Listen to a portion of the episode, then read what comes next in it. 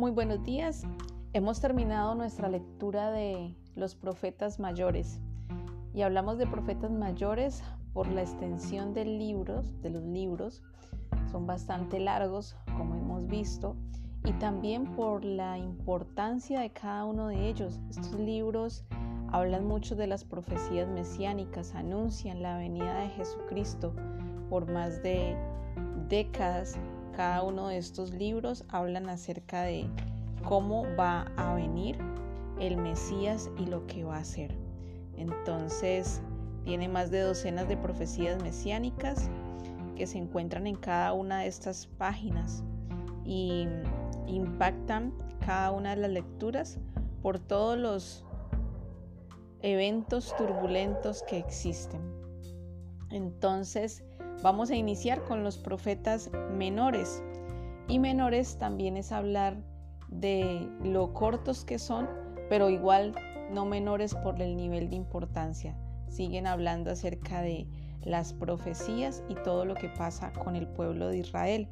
Y hoy voy a traerles al profeta Oseas.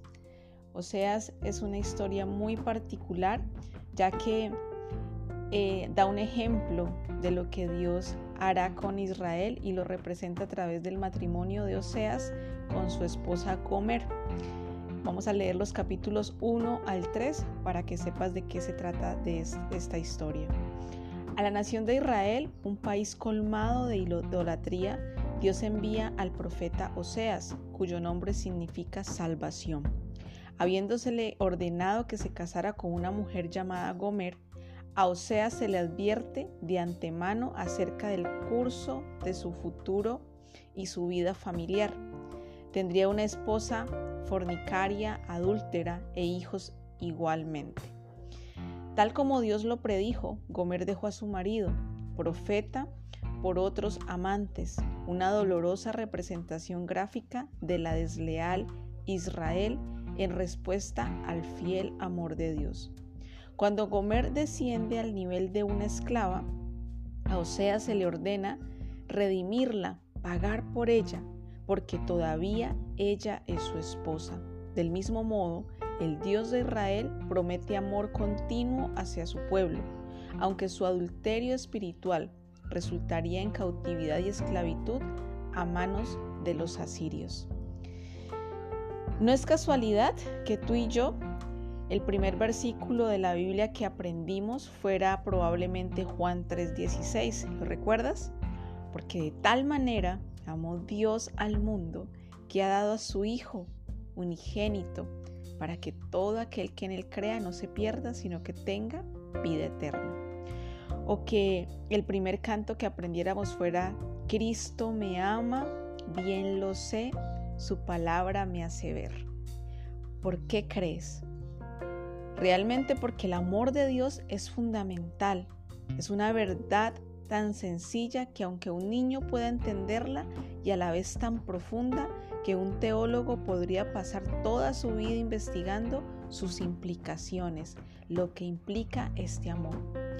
Dirige hoy una nueva mirada al amor de Dios, esta vez a través de los ojos llenos de lágrimas de Oseas. El amor de Dios es incondicional, no tienes que ganarlo. Insensante. Nada te puede separar de Él, como dice Romanos 8, 35, 39. Ni lo alto, ni lo profundo, ni ninguna cosa creada podrá separarnos del amor de Dios que es en Cristo Jesús, Señor nuestro. Y activo, Dios lo expresa de manera tangible en tu vida. Dios te ha dicho muchas veces en su palabra, te amo, ¿Cuándo fue la última vez que tú le dijiste lo mismo a Él? Lee hoy el Salmo 116 en voz, alta. Es una manera bella y bíblica de decirle a Dios, te amo. Amor es olvidarse de sí mismo para servir a otro.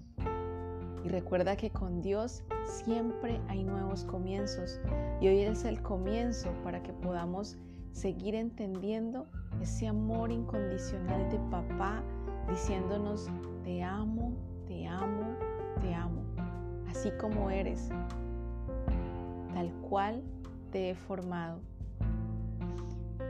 Te deseo un hermoso día y espero que puedas reflexionar en este gran amor de parte de Dios.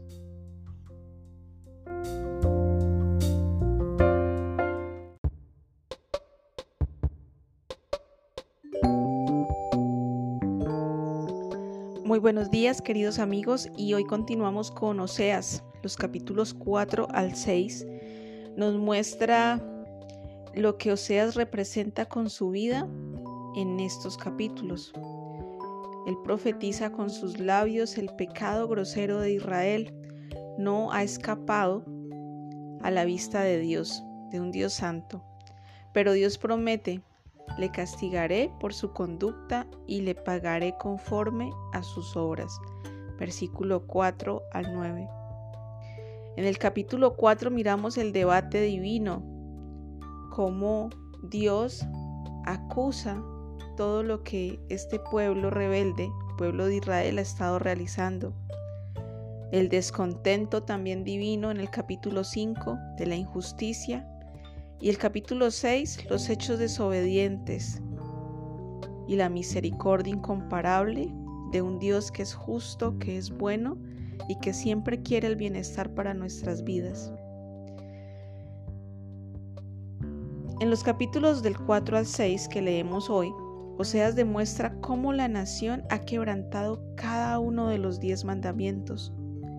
Puedes hallar una declaración correspondiente a cada mandamiento quebrantado. Hoy te invito a que hagas dos columnas, tomes papel y lápiz y coloques en una columna los mandamientos que miras en Éxodo capítulo 20. Te voy a ayudar con ellos. El primer mandamiento de la ley de Dios es no tendrás dioses ajenos. El segundo, no te harás imagen. El tercero, no tomarás el nombre de Dios en vano. El cuarto, acuérdate del día de reposo. El quinto, honra a tu padre y a tu madre. El sexto, no matarás.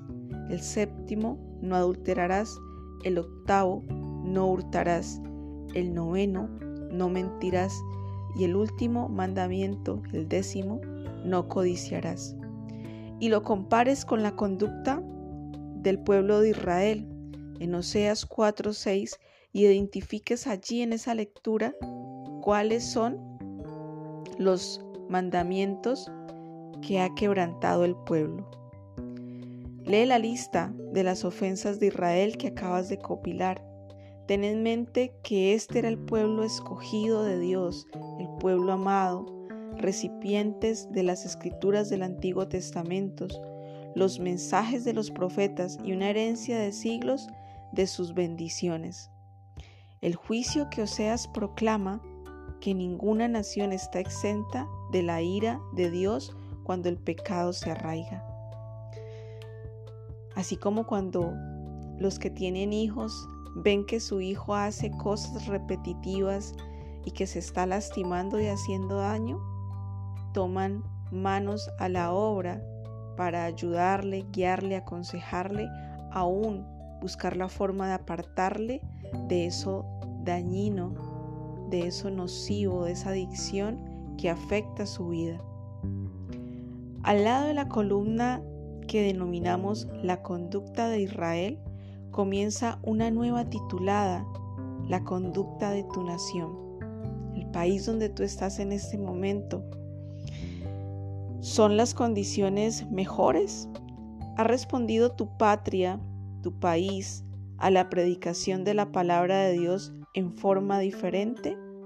¿O realmente ha sido tan terca y testaruda, rebelde como el pueblo y la nación de Israel? Dios desea que tú y tu nación respondan con las palabras de Oseas 6, del 1 al 3. Dice, venid y volvamos a Jehová, a Dios, porque Él arrebató y nos curará, hirió y nos vendará.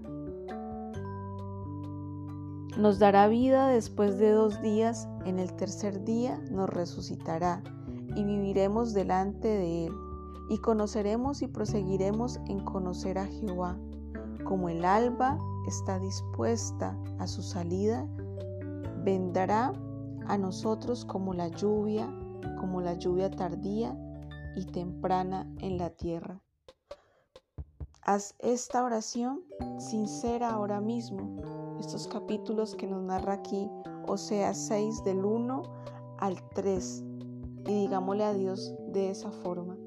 Estamos arrepentidos por nuestra rebeldía y que queremos que Él derrame bendición sobre nuestra nación, sobre nuestras familias, sobre nuestras vidas, en tanto que nosotros nos ponemos de acuerdo, nos arrepentimos de nuestro pecado y volvemos en obediencia a su amor. Lo que este país necesita es un hombre que conozca a Dios no meramente de oídas. Tú y yo necesitamos profundizar en conocer realmente a Dios y obedecerle para poder recibir bendición y vida eterna. Recuerda que con Dios siempre hay nuevos comienzos. Te deseo un hermoso día. Bendiciones.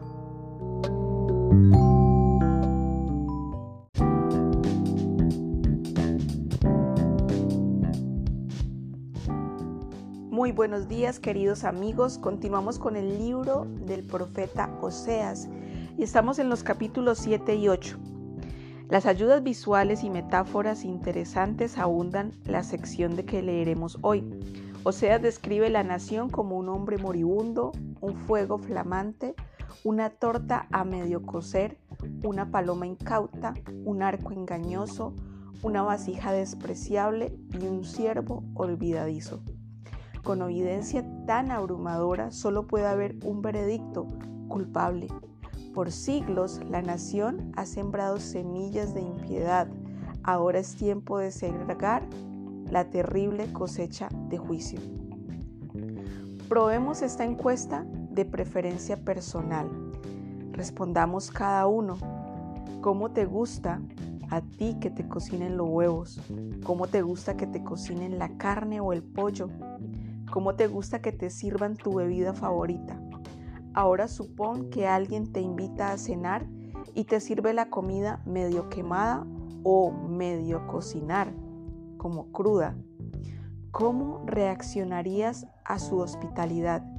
¿Desearías regresar? En los primeros días de Israel como nación, el pueblo prometió seguir a Dios en obediencia de todo corazón. Eso está en el capítulo del libro de Éxodo, capítulo 19, versículo 8. Y todo el pueblo respondió a una sola voz. Cumpliremos con todo lo que el Señor nos ha ordenado. Así que Moisés le llevó al Señor la respuesta que había dado su pueblo. Pero ahora, al Oseas analizar la escena, la nación se parece a una torta a medio cocer, medio cruda. Las motivaciones impuras, obediencia incompleta e indiferencia espiritual caracterizan al pueblo. Con razón el corazón de Dios está tan triste por la condición de la nación de su pacto. Piensa en tu vida cristiana hoy como si fuera una torta y de las dificultades porque atraviesas como el calor que Dios está usando para prepararte, para terminarte de cocinar. ¿En qué te ves tentado a salir del horno antes que la transformación se complete, antes en que estés en el punto perfecto? ¿Por qué no preparas hoy una torta especial y apta para comer? ¿O das una sorpresa a la familia para traer una a la casa esta noche? Al estar disfrutando juntos de esta torta, confiesen los unos a los otros áreas de sus vidas que todavía están en el horno, en proceso de ser lo que Él quiere que sean. El principio de la siembra y la siega. En Oseas versículo 8 capítulo 8, perdón, versículo 7, dice, porque sembraron viento y torbellino segarán, no tendrán mies, ni su espiga hará harina, y si la hiciere, extraños la comerán. Y segunda de Corintios, capítulo 9, versículo 2, dice lo, lo siguiente. Porque conozco la buena disposición que ustedes tienen. Esto lo ha comentado con orgullo entre los macedonios, diciéndoles que desde el año pasado ustedes los de Acaya estaban preparados para dar. El entusiasmo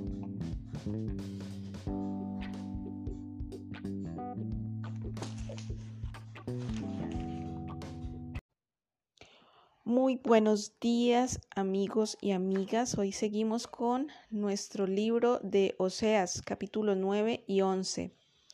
Después de repetidas posposiciones del día en que Israel debía rendir cuentas, ese momento al final ha llegado. Desolación y cautividad reemplazarán a la prosperidad y la paz en la nación. Por causa de pecado incontrolado y adoración indigna, Israel será removida de la tierra en una trágica descarga de juicio y muerte.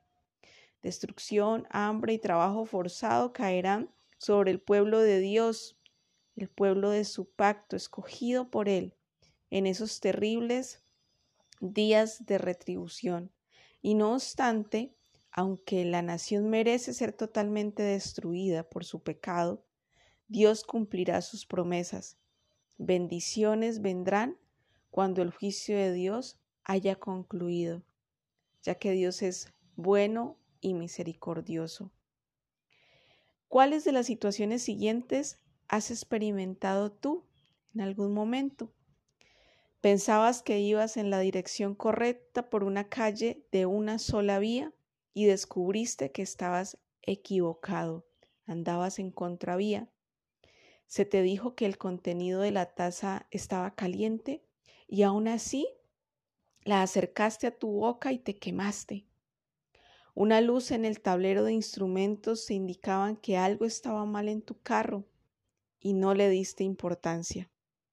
En cada caso, experimentaste una reprensión, el tránsito que venía de frente en la calle de una sola vía, la lengua quemada, la luz intermitente.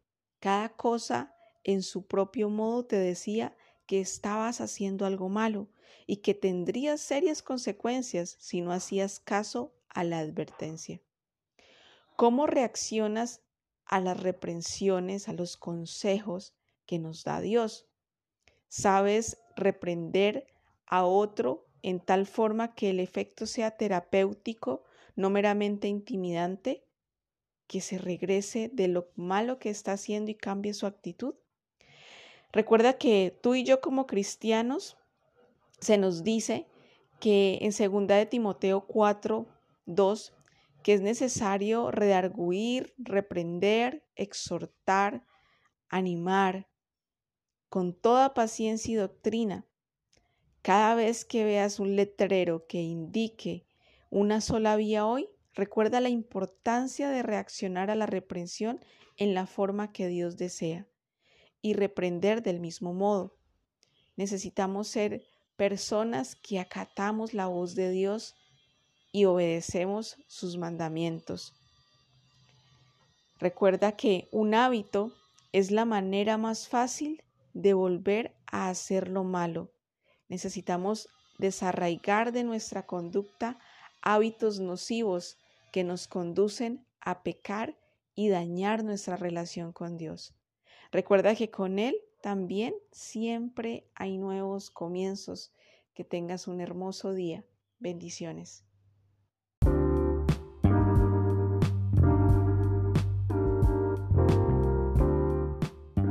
Buenos días queridos amigos. Hoy lunes estamos dándole finalidad al libro de Oseas. Los capítulos 12 al 14 que leeremos hoy habla acerca de la esperanza venidera para Israel. Dios es santo y justo, pero es también amable y misericordioso. Dios tiene que disciplinar, pero por su infinito amor finalmente salvará y restaurará a su pueblo extraviado. Yo sanaré su rebelión, los amaré de pura gracia, porque mi ira se apartó de ellos. Oseas capítulo 14, versículo 4. Oseas, cuyo corazón ya se había quebrantado una vez por el comportamiento adúltero y desvergonzado de su esposa Gomer, ahora ruega por última vez a sus compatriotas que se arrepientan. Vuelve, oh Israel, a Jehová tu Dios. Capítulo 14, versículo 1. Cuando se trata de plantar un huerto, suele haber dos clases de agricultores, los que tienen buena mano y cosechan de todo, y aquellos a los que nada se les da. ¿A qué grupo perteneces? Nada es comparable a la vista de un árbol majestuoso que se destaca en el paisaje. Quizás nunca te dio por pensar que todos esos árboles comenzaron exactamente en la misma forma que las plantas en tu humilde huerto, con una semilla pequeña, de aspecto insignificante, virtualmente inadvertida por los que pasaban a su lado. Sin embargo, esa semilla contenía el potencial maravilloso de crecimiento y reproducción que un día transformaría en un árbol majestuoso. No nos sorprende, por lo tanto, que cuando Oseas busca una ilustración apropiada para describir el potencial del pueblo de Dios restaurado, lo encuentra en cuatro, en un cuadro de la naturaleza de Dios: lirio, raíces, ramas, olivo, trigo, vino y el fruto. Oseas capítulo 14, versículos del 5 al 8. La naturaleza silenciosa pero elocuente da fe del hecho de que Dios transforma semillas en árboles si tan solo se las confías en sus manos amorosas. Un talentito, un dinerito, un tiempecito, una ideita todo esto puede convertirse en algo grande en la economía y las manos de Dios. Copia este lema en una tarjeta de 8 por 13 centímetros. Ponla en un lugar visible y hazla tu lema para el día de hoy. Poco es mucho cuando Dios está en ello. Escríbelo. Poco es mucho cuando Dios está en ello. En el camino del Señor, miramos, miremos tú y yo cómo caminamos. Es irónico pero cierto que en los mismos caminos en los que los justos avanzan, los malvados tropiezan, siempre. La vida es una siembra que rendirá su cosecha de acuerdo con la manera en que la vivamos. Recuerda que con Dios siempre hay nuevos comienzos. Que tengas un hermoso día y una gran semana al lado de nuestro amado Dios. Bendiciones.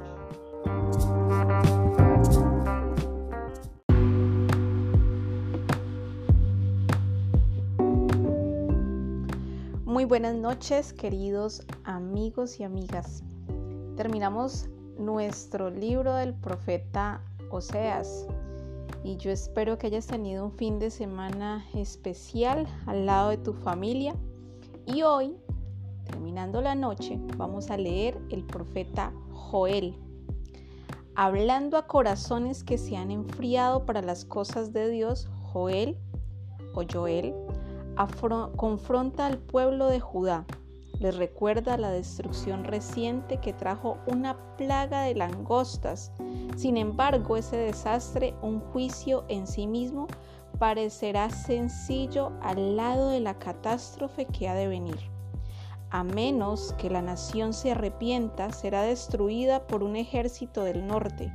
La única vía de escape es que el pueblo se arrepienta. Si lo hace, entonces Dios alejará el juicio y entregará una bendición sin paralelo, juicio sobre todos los enemigos de Judá y el don inigualable de la paz a Sion. Estos capítulos de hoy son del 1 al 3 y son los únicos que hay. El libro de Joel solamente tiene esos tres capítulos. Una plaga de langostas azotó a Judá con la furia de un ejército invasor, destruyendo, destruyendo la vegetación y transformando el verdor del campo en un desierto sin vida.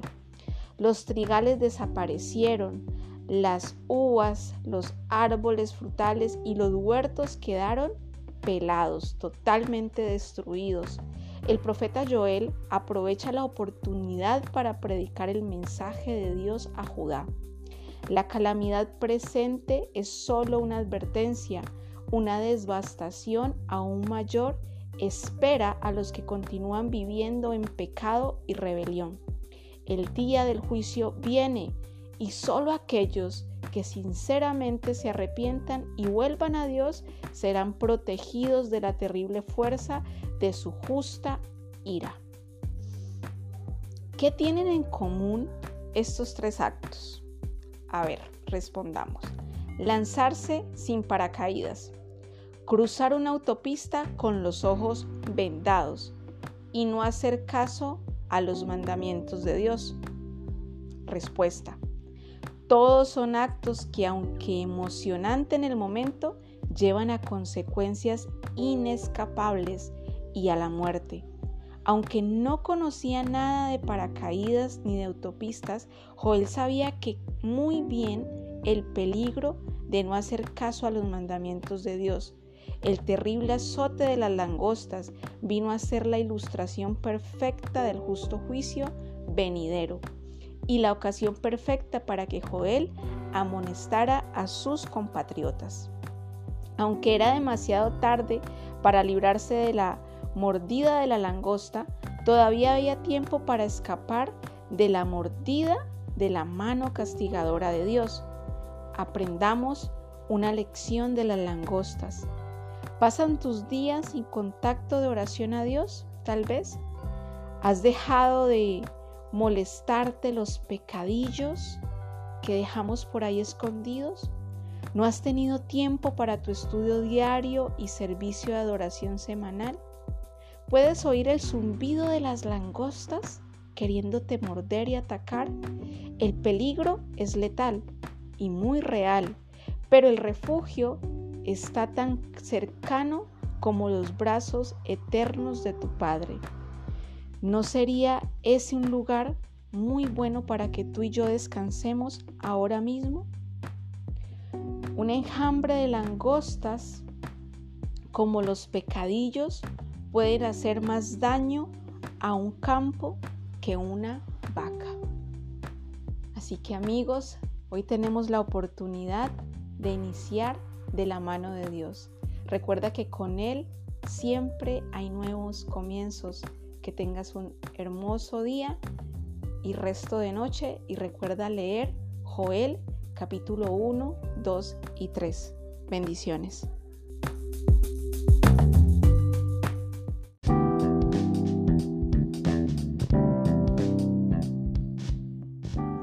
Buenos días queridos amigos y amigas. Hoy miraremos pronunciamientos de juicio y continuamos con los profetas menores, pero hoy tenemos un libro diferente, el libro de Amós, y vamos a leer los capítulos 1 y 2. Amós, agricultor de las regiones rurales de Judá, emerge como portavoz profético de Dios para Israel. En un periodo de prosperidad y paz, las diez tribus del norte se habían vuelto indiferentes a su Dios. Su autocomplacencia, inmoralidad e idolatría no serán más toleradas. Primero a los vecinos de Israel, luego a la nación de Israel misma, Amós vigorosamente da la severa advertencia de Dios, arrepentíos o pereceréis. En las crónicas de Narnia, C.S. Luis presenta al Hijo de Dios como Aslan, un grande y poderoso león. Más de dos mil años antes, el profeta Amós usó la misma imaginación al describir a Dios como un león rugiente listo para saltar sobre su presa en juicio. Si tuvieras que escoger otro animal con el cual comparar a Dios en la sección de hoy, quizás sería el elefante, el proverbial animal que nunca olvida. Nación por nación, Dios cuidadosamente recuenta las transgresiones que se han acumulado y muestra que cada nación está madura para juicio. Dios nunca pasa por alto el pecado. Pero para sus hijos, Dios ha hecho una provisión especial para ti y para mí un tal vez, entre comillas, lapsus de memoria. Tanto Isaías 43:25 como Jeremías 31:34 prometen al pecador arrepentido que Dios borra de su memoria todo indicio de pecado pasado. Tristemente, muchos cristianos, tal vez tú yo, todavía vivimos bajo la sombra de pecados pasados que Dios hace mucho tiempo perdonó y olvidó. ¿Es tu caso el día de hoy? Entonces prueba este ejercicio. Con tinta roja, escribe los pecados de tu pasado que te parece que Dios nunca podría olvidar. Entonces mira lo escrito a través de un cristal rojo. Como Dios ve tus pecados a través de la sangre de Jesucristo, de esa misma manera es lo que Dios ve y recuerda. No se va a poder ver absolutamente nada. El vidrio y la tinta roja va a quedar solamente una mancha. Y es lo que Dios ve a través de la muerte que Cristo realizó por tus pecados y por mí. Por su sangre hemos sido perdonados. 7, el doloroso número perfecto. Ocho veces en dos capítulos, Amós usa la expresión por tres pecados y por cuatro. Así se lee en el idioma del escritor. Súmelos y tendrás siete. La forma en que el profeta expresa una multiplicación total del pecado, lo que los hace merecedores de la plenitud de la ira de Dios. Pero si confesamos nuestros pecados, Él es fiel y justo para limpiarnos y perdonarnos de toda nuestra maldad. Arrepentíos o pereceréis. Tú y yo tenemos la decisión en nuestras manos. ¿Cansaría las manos de un ángel escribir todas las veces que Dios perdona y otorga a cada creyente que se arrepiente genuinamente. Con Dios siempre hay nuevos comienzos. Te deseo un hermoso día. Bendiciones.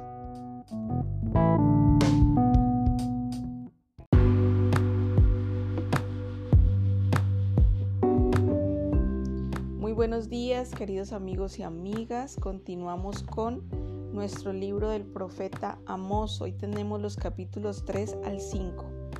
Amos ahora se vuelve de lo general a lo específico, con su descripción de la injusticia de Israel y la acusación de Dios. Violencia, opresión, rebelión y borrachera caracterizan el estilo de vida de la nación. Mediante hambre, pestilencia, sequía, muerte y derrota, Dios pacientemente ha llamado a la nación a volverse a Él. Mas no os volviste a mí, dice Jehová. Como resultado, no queda más que un recurso para la nación. Prepárate para venir al encuentro de tu Dios. Esto lo miramos en Oseas capítulo 4, versículo 12.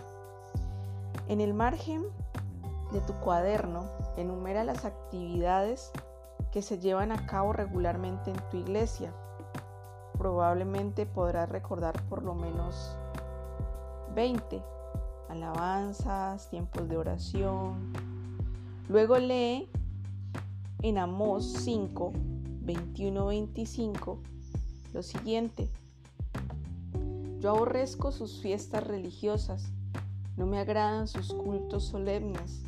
Aunque me traigan holocaustos y ofrendas de cereal, no los aceptaré ni prestaré atención a los sacrificios de comunión de novillos cebados. Aleja de mí el bullicio de tus canciones, no quiero oír la música de tus cítaras, pero que fluya el derecho como las aguas y la justicia como arroyo inagotable. Pueblo de Israel, ¿acaso me ofrecieron sacrificios y ofrendas durante los 40 años en el desierto? Ustedes tendrán que cargar con la imagen de Sikut, su rey, y también con la de Kiyun, imágenes de esos dioses astrales que ustedes mismos se han fabricado.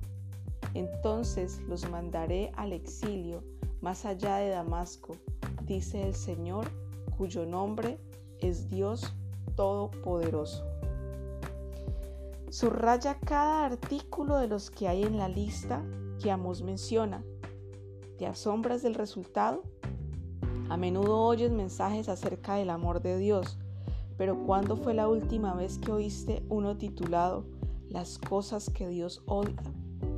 Sin embargo, en solo cinco versículos, Amos bosqueja por lo menos siete actividades que Dios aborrece. Los israelitas estaban dando ofrendas, observando festividades, haciendo oraciones, cantando cantos, pero todo no era más que actividad religiosa vacía. Aunque los actos del pueblo eran correctas, sus actitudes eran corruptas, una condición que para Dios es detestable. Hay una manera de evitar los errores de Israel. Toma tú, toma tú la, la numeración de actividades religiosas y conviértela en una lista de oración hoy. Digámosle juntos, Padre, haz que mi adoración sea aceptable a ti, que el cantar en mi iglesia te rinda alabanza, que mis ofrendas sean una expresión de gratitud por todo lo que me has dado, que mi servicio a otros sea genuino y sincero. Amén. Aunque la lengua de Amós era un azote para el opresor, su palabra brotaba de un corazón lleno de amor para el oprimido. Hoy tú y yo tenemos en nuestras manos la decisión de hacer las cosas que agraden a Dios o hacer las cosas que agraden al mundo. Recuerda que con Él siempre hay nuevos comienzos. Te deseo un hermoso día. Bendiciones.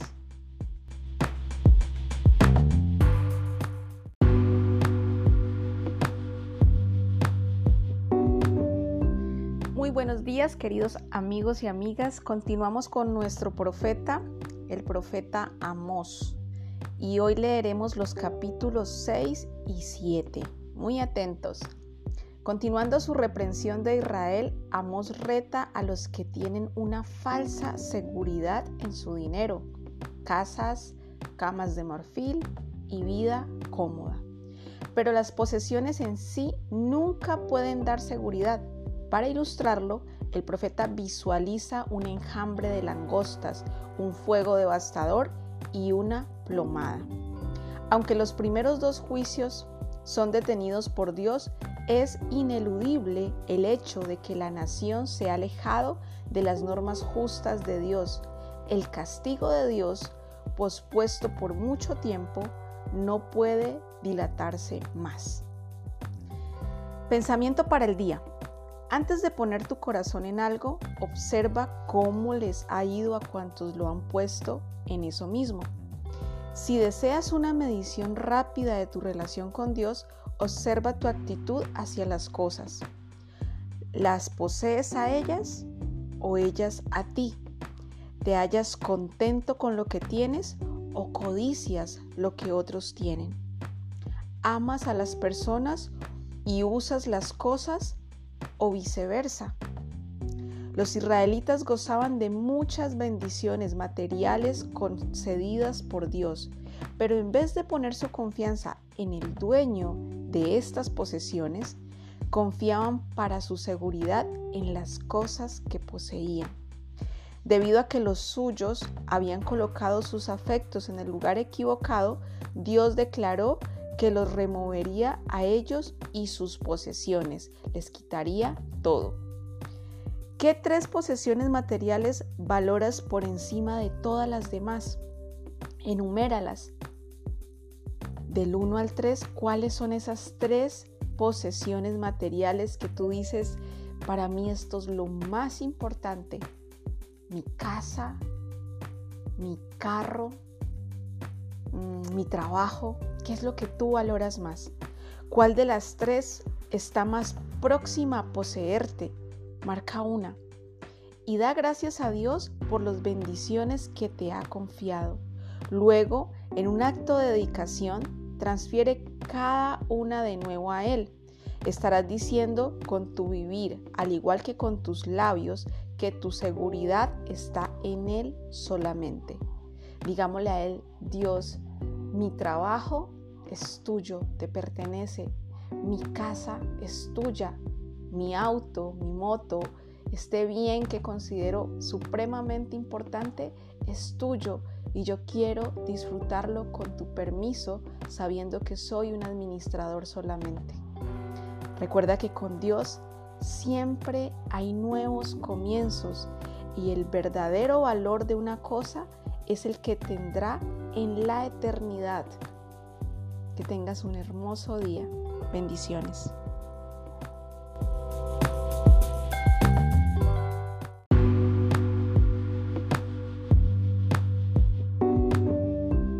Muy buenos días queridos amigos y hoy concluimos el libro del profeta Amós con los capítulos 8 y 9. Y en resumen, sí, una ilustración vale por mil palabras. Entonces la sección de hoy contiene una de las descripciones de juicio más elocuentes de Amós. Él representa a la nación como una cesta de frutas de verano, totalmente madura y lista para la destrucción. Luego el profeta muestra a Dios de pie junto al altar con una, con una predicación de calamidad venidera a causa de la adoración indigna de la nación. La disciplina divina tiene que venir, pero será seguida de restauración y renovación. Dios hará revivir al pueblo, lo restaurará como nación y lo establecerá en su tierra.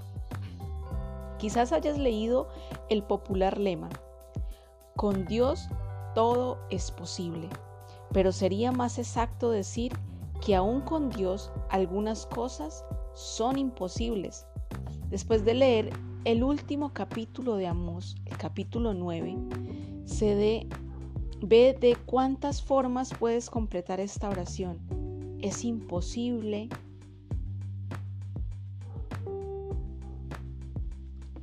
Muy buenos días queridos amigos, hoy terminamos el libro del profeta Amós leyendo los capítulos 8 y 9. En resumen, sí, una ilustración vale por mil palabras y es lo que Amós hace en este libro, en este corto libro. Entonces la sección de hoy contiene una de las descripciones de juicio más elocuentes de Amós. Él representa a la nación como una cesta de frutas de verano totalmente madura y lista para la destrucción. Luego el profeta muestra a Dios de pie junto al altar en una predicción de calamidad venidera a causa de la adoración indigna de la nación. Recuerda, se habían desviado de cada uno de los mandatos que Dios les había dado. Por eso la disciplina divina tiene que venir, pero será seguida de restauración y renovación. Dios hará revivir al pueblo, lo restaurará como nación y lo establecerá en su tierra. Quizás hayas leído el popular lema, con Dios todo es posible, pero sería más exacto decir que aún con Dios algunas cosas son imposibles. Después de leer el último capítulo de Amós, el capítulo 9, ve de cuántas formas puedes completar esta oración. Es imposible para Dios dejar a su pueblo sin disciplina. ¿Tú qué pondrías? Algo que hallarás en la sección de hoy es la verdad de que es imposible esconderse de Dios. El capítulo 9 de Amós es muy similar al Salmo 139 en su descripción del conocimiento y del juicio inescapables de Dios. Como la lectura de hoy es corta, ¿por qué no lees el Salmo 139 también? particularmente los versículos 7 al 12. ¿Qué lugares el salmista considera para el propósito de esconderse de Dios? Y luego los descarta. Hallarás por lo menos cinco. ¿Y qué conclusión llega en cuanto a la posibilidad de esconderse de Dios en las tinieblas? Ni aún en las tinieblas, si lo lees, te va a decir, nos podremos esconder de Dios. La presencia de Dios te consuela, si estás andando con Él en obediencia o te convence de culpa si andas en desobediencia. ¿Cuál de esas dos palabras, consuelo, convicción, caracteriza mejor tu relación con Dios hoy? Si tu respuesta te inquieta, no demores en ir a estar a solas con Dios y examinar tu vida. Recuerda los que juegan al escondite con Dios siempre pierden. Es imposible para Dios hacer lo que es contrario a su naturaleza. Recuerda que con Él siempre hay nuevos comienzos. Que tengas un hermoso día. Bendiciones.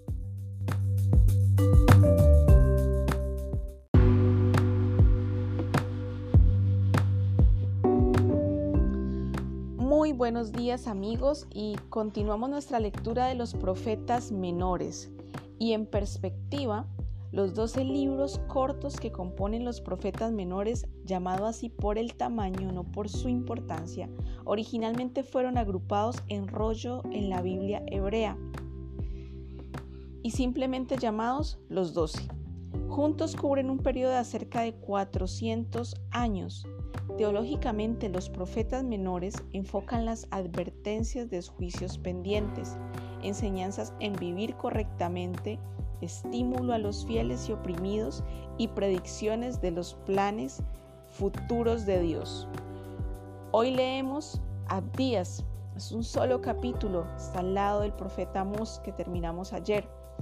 Y a Abdías se le da la tarea desagradable de intervenir en la disputa tradicional de dos miembros de una familia. Estamos hablando de los judíos en Judá, descendientes de Jacob, y los edomitas en Edom, descendientes de Esaú. Eran hermanos de sangre, pero con poco amor evidente entre ellos. Cuando los enemigos de Judá atacaron la ciudad capital de Jerusalén, los edomitas se apresuraron a ayudar a los enemigos. Como resultado, Dios envía a Abdías a, predecir la caída de la nación por rehusar ser guarda de su hermano.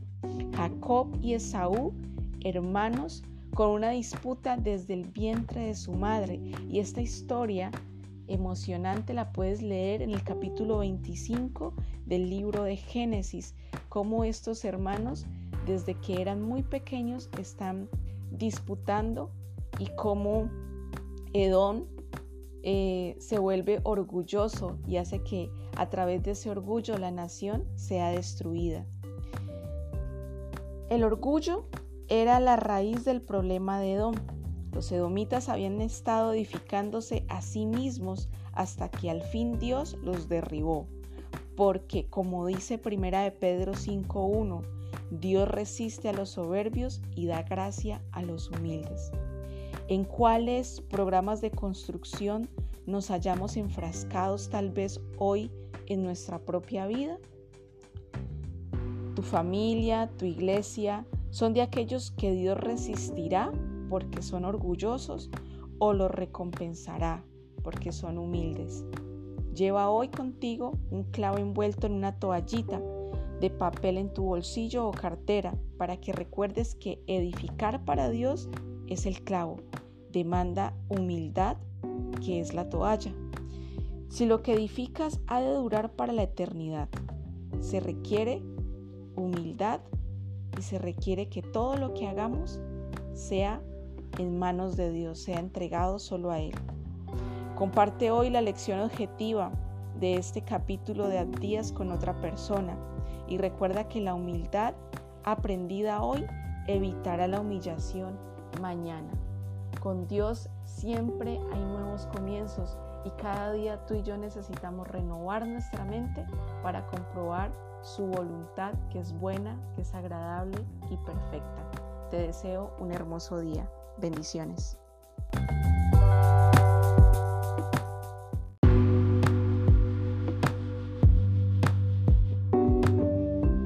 Buenos días queridos amigos y amigas.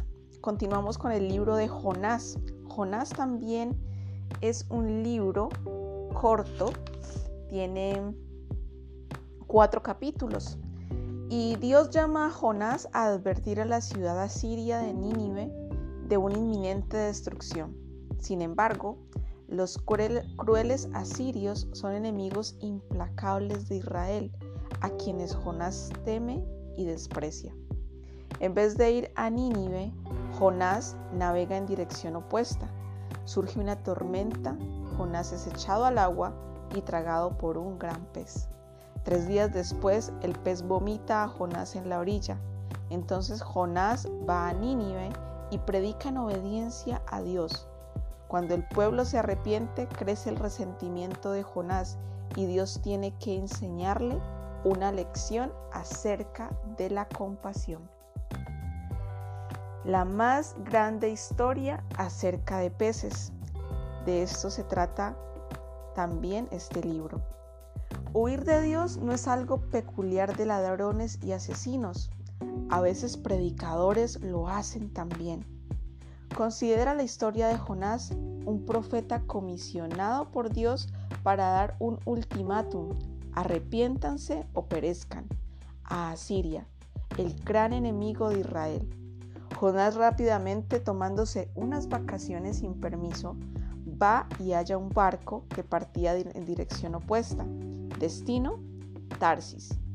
Dios Envía primero una tormenta y luego un pez hambriento para hacer volver a Jonás hacia Nínive.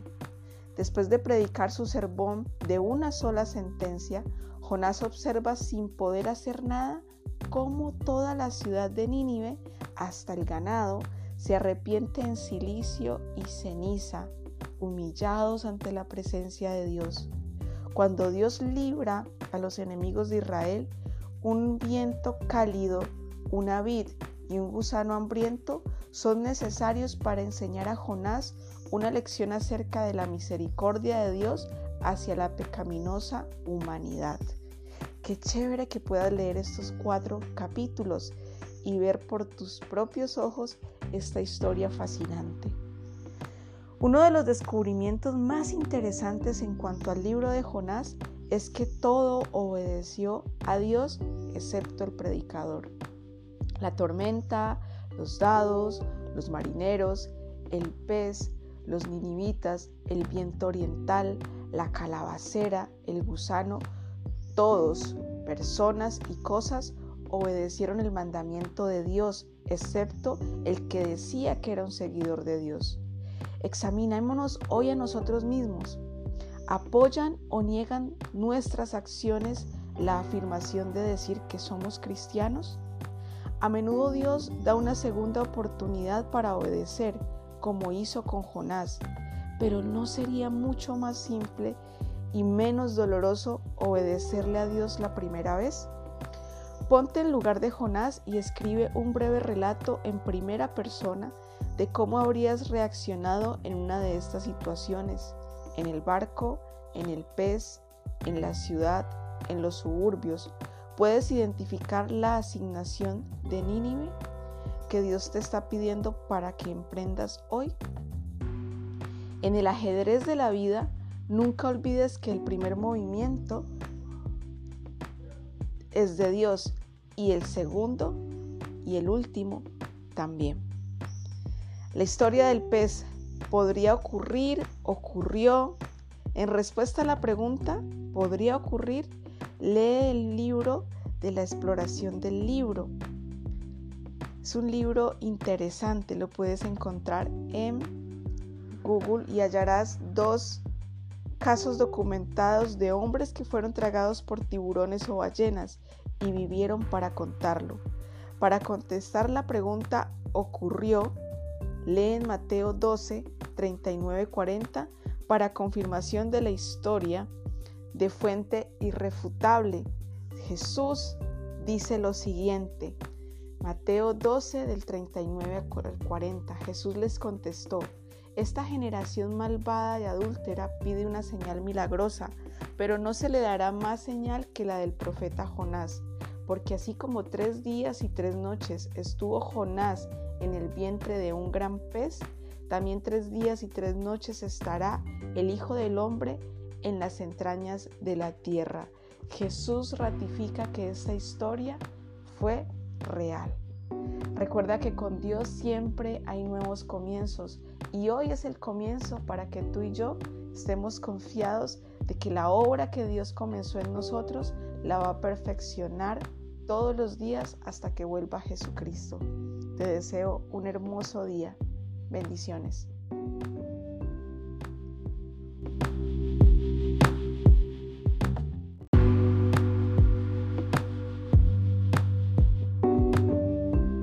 Muy buenos días, queridos amigas y amigos. Hoy vamos a leer el libro del profeta Miqueas. Y el pecado había permeado cada segmento de la sociedad. ¿A qué nación se nos puede parecer esto? Imagínate, falsos profetas predicaban por dinero, príncipes inmorales oprimían a los pobres, jueces corruptos permitían que la injusticia imperara en la tierra. Tales eran los días de Miqueas predicador rural convertido en profeta de Dios. Miqueas suplica a sus paisanos que dejen de pecar y se vuelvan a Dios, pero el mensaje cae en oídos sordos, oídos que pronto oirán el clamor de los ejércitos invasores. Pero en la inclemencia hay esperanza. Cuando la justicia haya sido consumada, Dios restaurará a su pueblo, a su tierra del pacto. Hoy vamos a leer Miqueas capítulos 1 y 2, calamidad y sus causas. La nación es inmoral y corrupta. El tiempo de arrepentimiento ha venido y se ha ido. A los primeros profetas no se les hizo caso. Tal es el estado de Judá durante los reinados de Jotam, Acaz y Ezequías, cuando aparece el profeta Miqueas. Su tarea denunciar al pueblo de Dios no arrepentido y anunciar el edicto irreversible de Dios. Porque he aquí Jehová sale de su lugar y se derretirán los montes debajo de él, por la rebelión de Jacob y por los pecados de la casa de Israel. Imagínate esta escena. Es tarde de la noche, manejas tu auto de regreso a casa agotado o agotada después de un largo día de trabajo, compras y diligencias. Al enumerar mentalmente las actividades que has completado, te queda ese vago sentimiento de haber olvidado algo. De repente, el motor se detiene y te das cuenta de lo que habías olvidado. Habías pasado por alto llenar el tanque de gasolina ¿Cuán a menudo te apuras en hacer las cosas y olvidas lo que es realmente importante? ¿Cuántas veces en tus oraciones diarias hablas todo el tiempo y luego cuelgas con un brusco amén antes de que Dios tenga una oportunidad de hablarte? ¿Con cuánta frecuencia regresas a la iglesia agotado de enseñar, dirigir, cantar, habiendo estado en la gasolinería, te olvidaste de llenar el tanque. Miqueas comienza su profecía con la amonestación: Oíd, pueblos todos, está atenta tierra y cuanto hay en ti. Miqueas capítulo 1, versículo 2. A todo el mundo se le ordena detener sus actividades y poner atención a la palabra de Dios. Estad quietos, dice el Señor, y conoced que yo soy Dios. Salmo 46, versículo 10.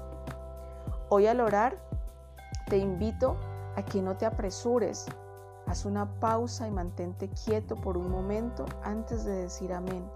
Dale oportunidad a Dios para que te hable y se comunique contigo. Recuerda, eres una persona que Él creó para que amara y gozara eternamente, no solo para aquí a la tierra. Así que relájate y descansa en su presencia. Las prioridades de Miqueas se ven en las páginas de Mateo 6:33 que nos recuerda: Mas primeramente buscad el reino de Dios y su justicia, y todas las demás cosas os serán añadidas. ¿Qué cosas para hacer hoy tienes en tu agenda? Primero debes colocar a Dios. Ocuparse en los negocios del rey no es excusa para desatender al rey. Estar sumergidos en las cosas que tenemos que hacer, aún si estás en una iglesia activamente alabando, orando, enseñando a otros, eso no es excusa para que primero tengamos un tiempo especial con Dios para estar en su presencia. Recuerda que con Él siempre hay nuevos comienzos. Bendiciones.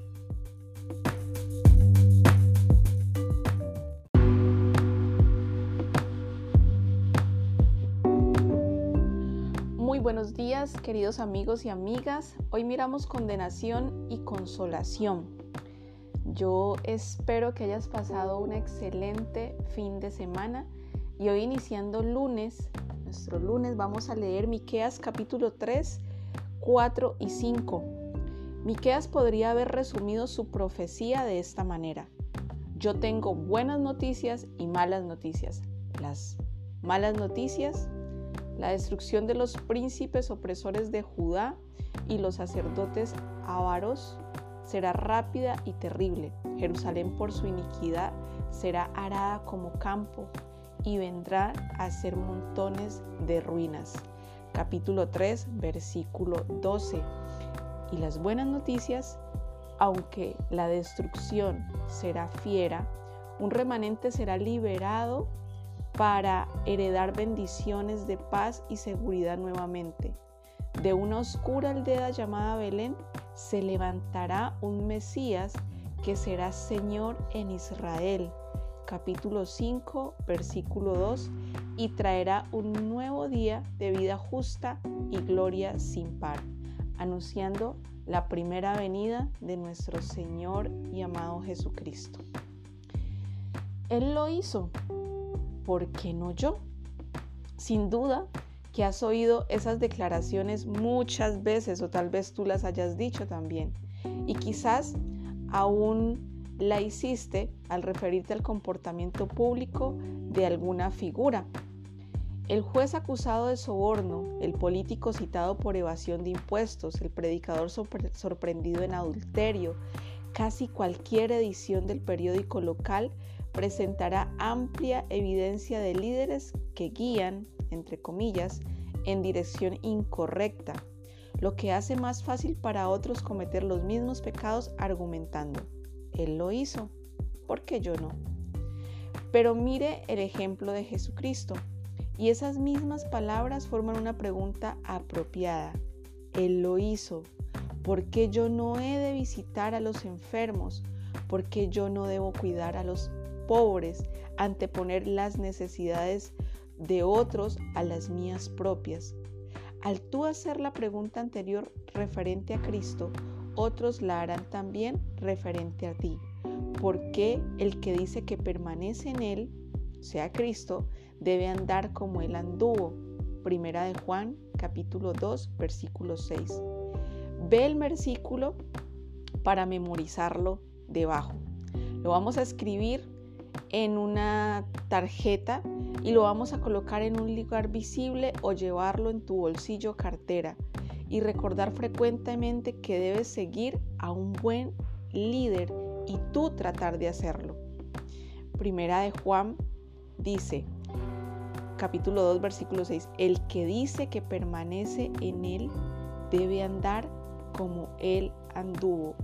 Nosotros tenemos el ejemplo más claro de liderazgo para ser buenos hermanos, padres, amigos, esposos. Necesitamos aprender a andar como Cristo anduvo.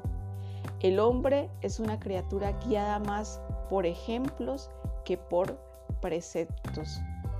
Las muchas palabras se las lleva el viento, pero las acciones permanecen siempre.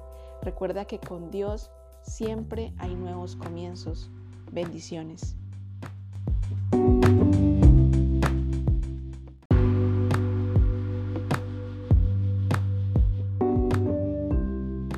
Buenos días, queridos amigos y amigas. Vamos a mirar capítulos 6 y 7 del libro de Miqueas.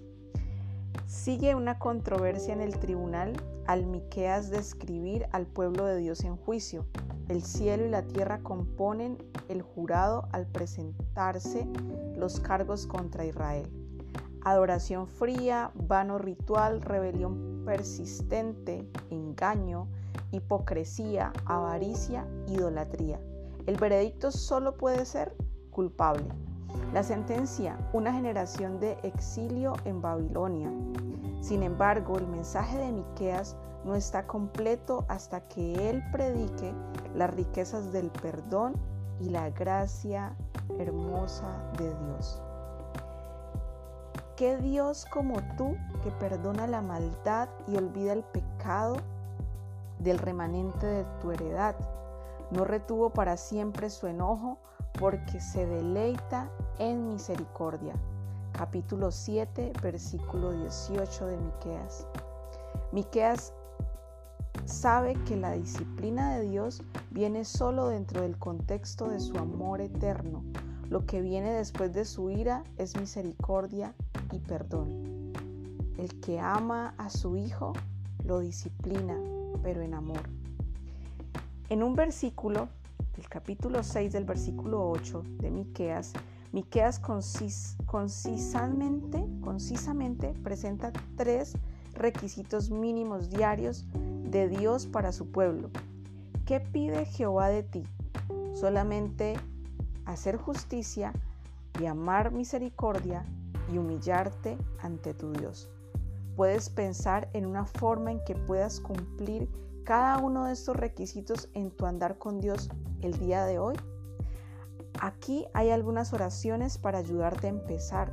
No te contentes hasta haber hecho de las palabras de Miqueas tus órdenes de marcha para hacer justicia como mi, con mi empleador o mis empleados hoy, tendré cuidado de, porque el amor de Dios se refleja cuando amo misericordia. Hoy en las relaciones de mi familia yo tendré misericordia con, porque Dios es exaltado cuando ando humildemente con Él. La próxima vez que vaya a la iglesia yo haré tal cosa. Apliquemos estos tres, estas tres palabras, hacer justicia, amar misericordia y humillarnos ante Dios. La única parte de la Biblia que realmente crees es la que obedeces. El resto solamente son palabras que entran en nuestros oídos y no tienen acción alguna. Recuerda que con Dios siempre hay nuevos comienzos. Te deseo un hermoso martes. Bendiciones.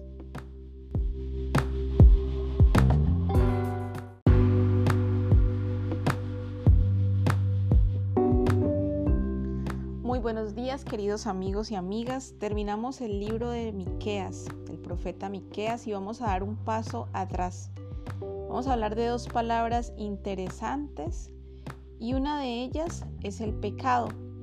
Es una simple palabra, sin embargo lleva el peso de la humanidad con ella. Esas seis letras llevan el concepto de iniquidad, maldad, impiedad, transgresión, vagancia, desobediencia, apostasía. Es cerrar el blanco que Dios ha puesto delante de nosotros.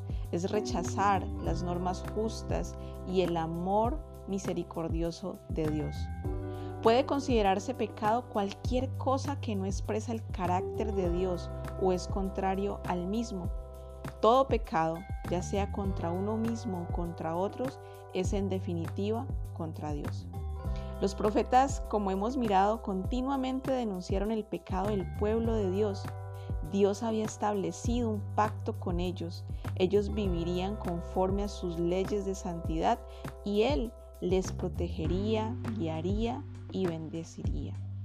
Él se mantuvo fiel a su parte del pacto. Su pueblo se rebeló contra Él. En sus enseñanzas, Cristo señaló pecados específicos, incluyendo el sacrilegio, que es la falta de respeto a las cosas santas, la hipocresía, practicar lo que no practicar lo que predicamos, la avaricia, la blasfemia, la transgresión de la ley, el orgullo, la falta de fruto y el no orar.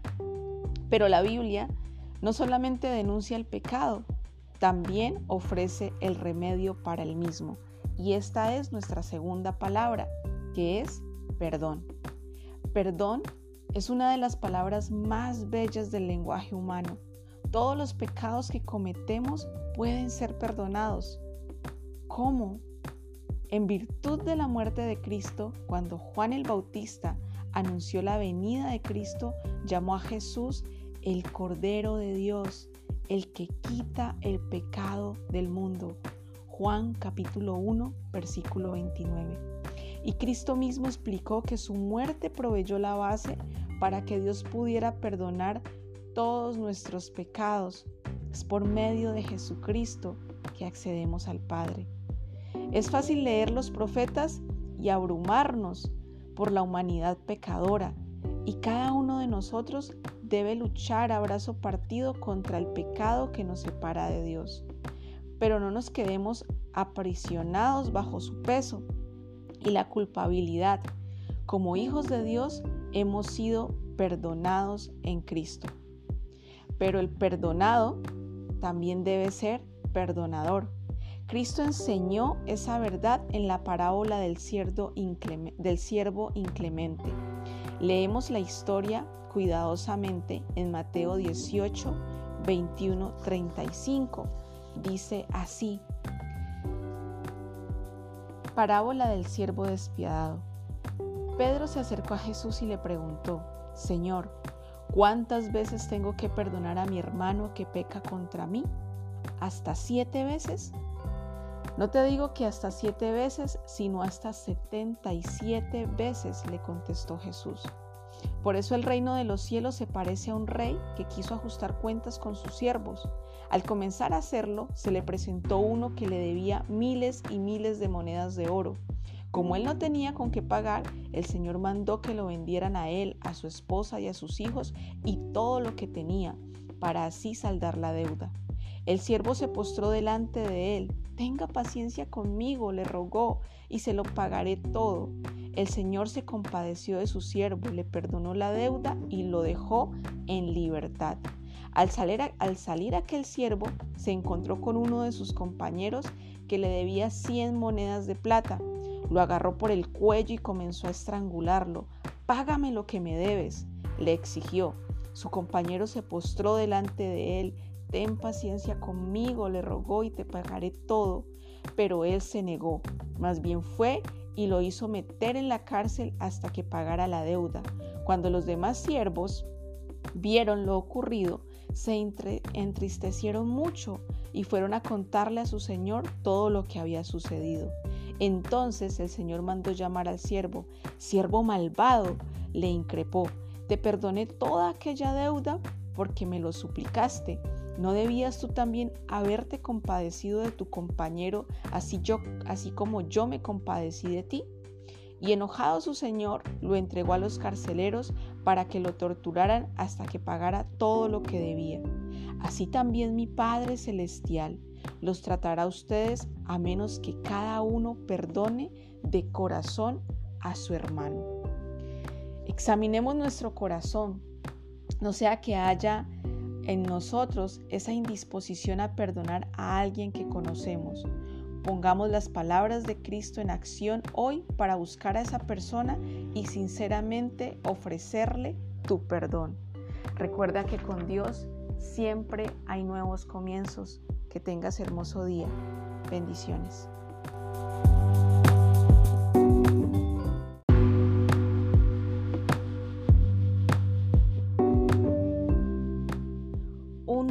fresco, cayendo agua del cielo, una rica mañana del día de hoy. Y continuamos con nuestros profetas menores. Y para hoy, queridos amigos y amigas, vamos a leer al profeta Nahum, ahí enseguida de Miqueas. Por el tiempo en que Nahum entra en escena, Nínive es aún más impía que de lo que había sido durante el tiempo de Jonás, ¿lo recuerdas? Unos 100 años antes. El arrepentimiento del pueblo y el avivamiento que resultó de la visita de Jonás han desaparecido. No más tiempo para Nínive. Es el relato de Nahum, capítulos 1, 2 y 3. A quien se haya dado mucho, mucho se le demandará. A Nínive se le había dado el privilegio de conocer el único Dios verdadero. A la predicación de Jonás, esta gran ciudad gentil se había arrepentido y Dios misericordiosamente detuvo su juicio. Pero ahora, unos 150 años después, Nahum proclama la caída de la una vez poderosa Nínive. Los asirios habían olvidado su avivamiento y habían regresado a sus hábitos de violencia, idolatría y arrogancia. Como resultado, Babilonia destruiría de tal forma su ciudad que no quedaría vestigio de ella. Profecía dolorosamente cumplida al pie de la letra. Una Nínive en realidad dos, ambas paganas e idólatras, ambas bajo la sentencia del juicio de Dios. Una se arrepintió, el relato de Jonás, a su predicación y recibió la suspensión de la, ejecución. La otra sintió la punzante condena de Nahum. A una se le permitió vivir, la otra fue aniquilada. ¿Qué hizo la diferencia? Una verdad espiritual importante puede hallarse en el triste final de Nínive, el principio de la comunicación a la generación siguiente. El avivamiento de Nínive duró poco, no porque su gente fuera insincera en su arrepentimiento, sino porque no transmitieron el conocimiento de Dios a la próxima generación. Al pasar los años, Jonás el profeta procedente del mar y el gran Dios que le representaba, que él representaba, fueron olvidados. El avivamiento se debilitó y murió y ocuparon su lugar las, antiguas prácticas paganas. Vemos la importancia hoy de enseñar las verdades de Dios a tus hijos sin ese conocimiento es probable que ellos caigan cuando enfrenten las situaciones críticas que tú, en la fortaleza de Dios, has aprendido a vencer hoy. Comparte con tus hijos una verdad espiritual que Dios te esté enseñando. Recuerda, su conocimiento de Dios dependerá en parte de tu fidelidad en transmitirles la verdad. El mensaje de Naúm ruge y rueda, salta y relampaguea como los jinetes y las carrozas que él describe en estos tres capítulos. Cuando Naún le proclamó a Nínive, serás encerrada, quiso decir lo que dijo.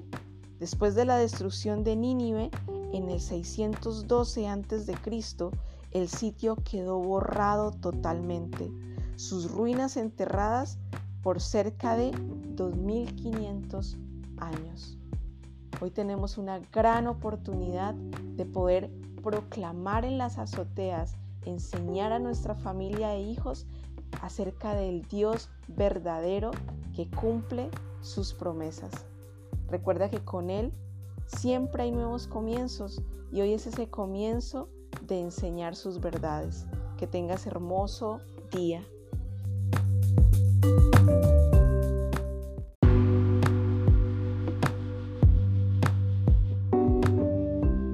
Buenos días queridos y amigos y amigas. Continuamos con el libro de Habacuc.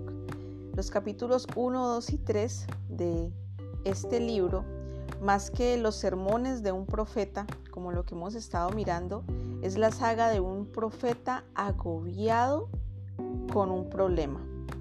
Examinando su Judá natal, su pueblo natal, Habacuc observa violencia e injusticia por doquier. Lo que él ve le deja perplejo, muy triste, y habla a Dios una serie de preguntas. ¿Por qué el malo prospera en tu nación, Señor? ¿Por qué los justos son abatidos? ¿Por qué no haces algo para corregir los males de la sociedad? La respuesta es aún más sorprendente que las condiciones de este pueblo. Yo estoy haciendo algo, Habacuc. Yo voy a usar una nación aún más corrupta que Judá, los caldeos, para limpiar mi pueblo de sus malos caminos. En incredulidad, Abacú responde, ¿cómo en el nombre de la santidad puedes hacer esto, Dios? Y cuando Dios pacientemente contesta las preguntas del profeta, Abacú reacciona en oración y alabanza con una fe que ha resonado a través de los siglos. Solo puedes leer en los capítulos 1, 2 y 3 de Abacú todos sus cuestionamientos. Por eso tú y yo no temamos traer preguntas difíciles a Dios, pero preparémonos para el impacto cuando Él las conteste y para la probabilidad de que Él no conteste tal vez ninguna. Desde el punto de vista humano, los caminos celestiales de Dios no siempre parecen tener sentido terrenal. Si hubiera sucedido como Habacuc quería, el juicio habría pasado sobre Judá como una tormenta eléctrica, al momento. Pero en el programa de Dios, las condiciones injustas continuarían y empeorarían antes que finalmente Babilonia conquistara a Jerusalén.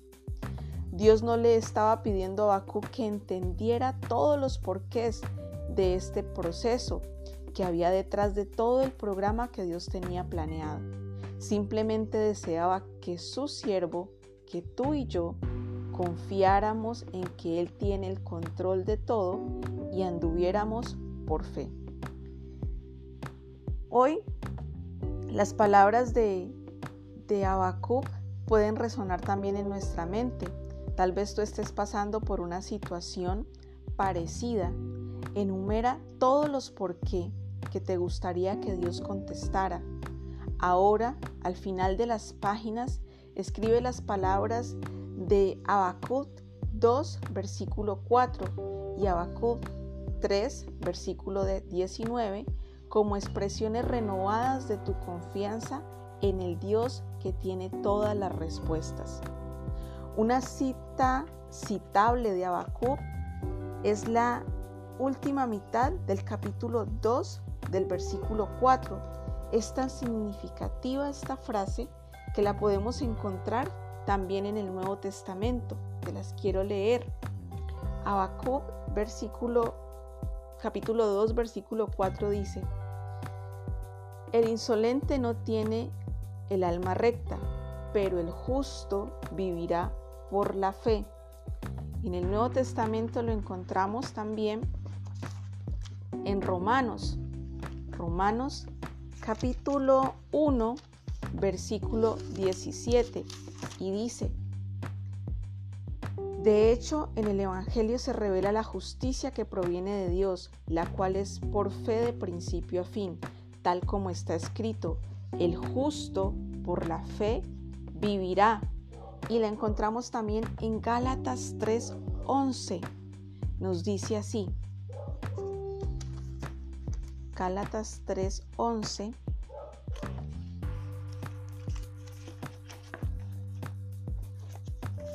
acabado de embolatar acá. A ver, muy bien. Dice, ahora bien, es evidente que por la ley nadie es justificado delante de Dios, porque el justo vivirá por la fe. Y al final lo encontramos también en Hebreos. Hebreos 10:38 nos dice, pero mi justo vivirá por la fe, y si se vuelve atrás, no será de mi agrado.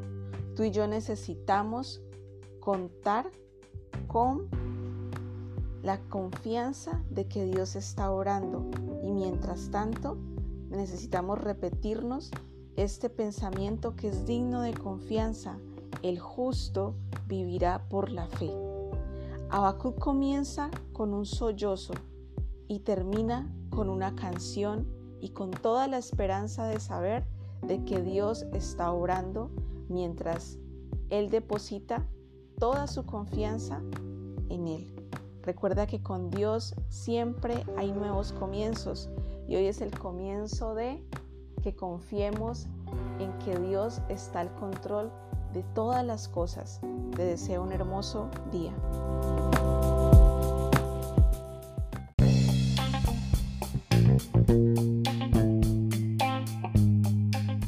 Muy buenos días queridos amigos y amigas. Vamos a dar un paso atrás y vamos a mirar un poquito del contexto de nuestros profetas. Si hay una verdad que los profetas predicaron continuamente es que Dios soberanamente controla la historia humana. Vez tras vez ellos revelan detalles acerca de la historia de la nación de Israel, la venida del Mesías, el tiempo del fin. Y los profetas pueden revelar esos detalles de antemano porque son los mensajeros del Dios que los ordena y los lleva a cabo. Dios es el que ejecuta la historia. Concernientemente a la historia, Frederick Bucher escribe, a diferencia del budismo o el hinduismo, la fe bíblica toma la historia muy en serio porque Dios la toma muy en serio. Él la tomó lo suficiente en serio como para comenzarla, entrar en ella y prometer que un día la llevaría a un serio final. El punto de vista bíblico es que la historia no es una absurdidad de que hay que soportar. Qué ilusión, una ilusión que tiene que ser disipada o un ciclo recurrente interminable del que hay que escapar. En vez de eso, es para cada uno de nosotros una serie de momentos cruciales, preciosos e irrepetibles que están tratando de llevarnos a algún lugar. Eso está sacado del, libro La Teología, un ABC de la página 38. Dios sabe todas las cosas desde el principio del mundo. Es su plan. Hechos capítulo 15 Versículo 18 dice lo siguiente. Dice el Señor que hace conocer todo esto desde tiempos antiguos. Esa es la historia. Dios hace conocer.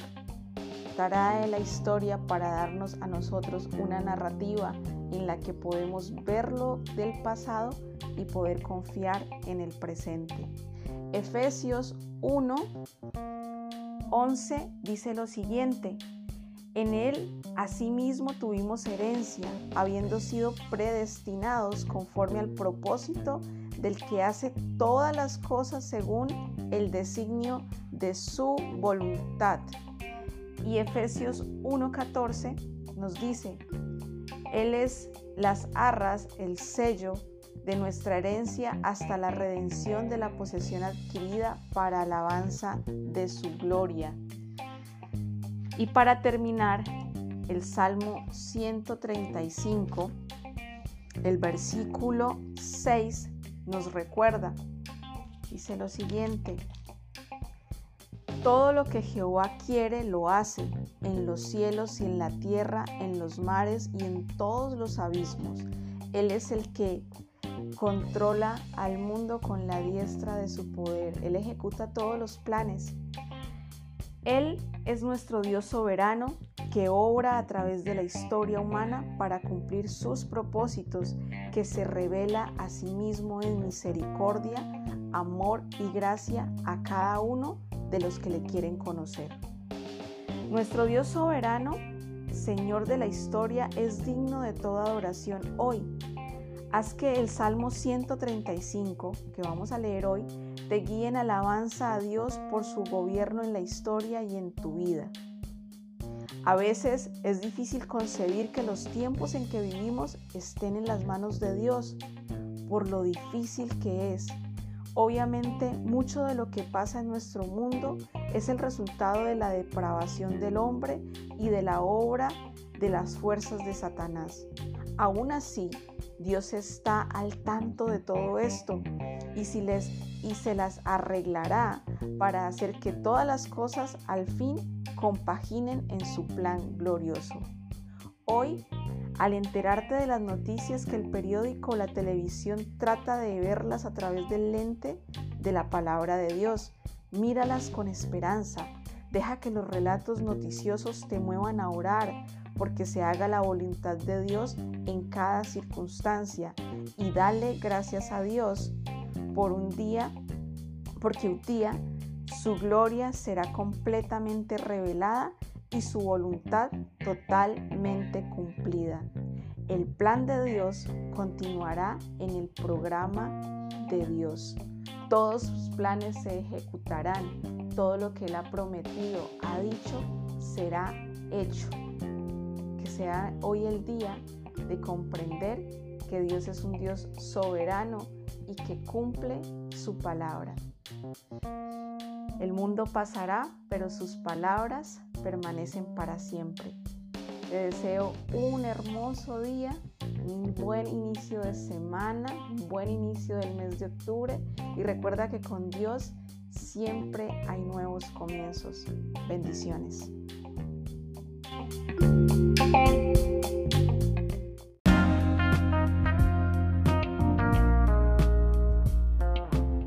Terminando la noche, quiero que leamos Sofonías capítulo 1, 2 y 3.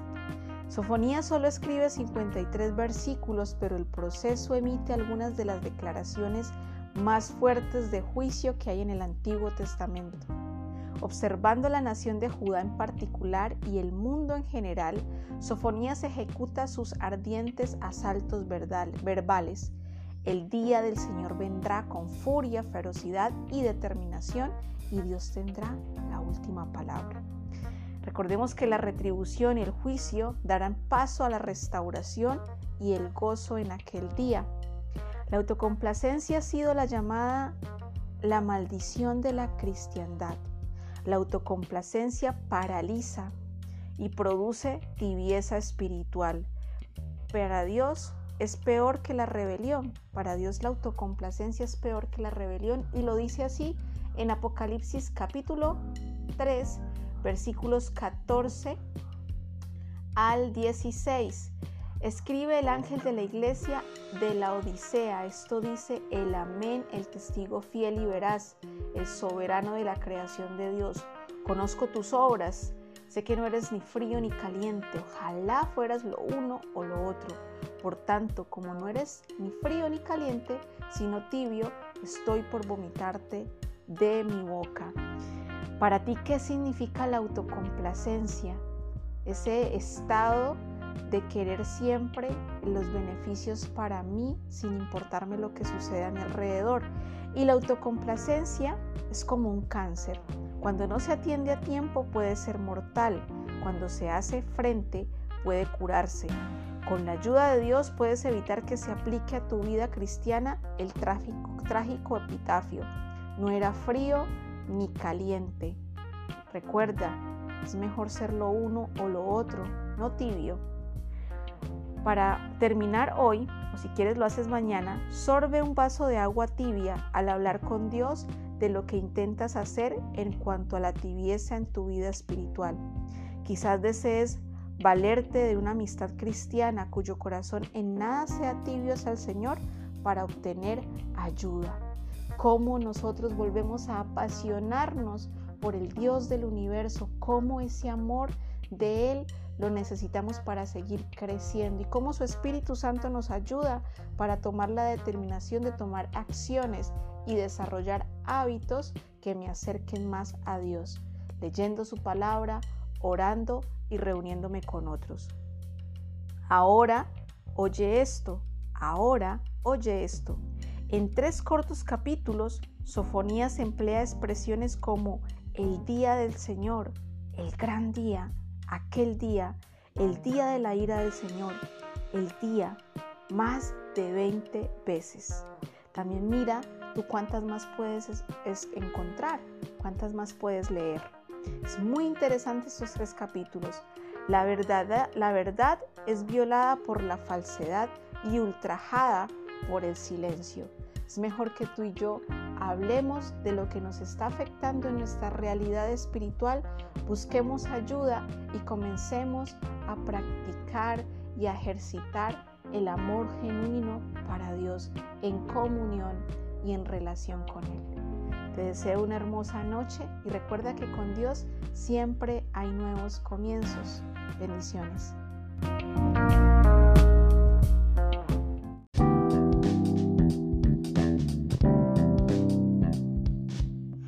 Muy buenos días queridos amigos y hoy vamos a leer el profeta Ageo, son solo dos capítulos y Ageo hace resonar su palabra diciendo dos oraciones.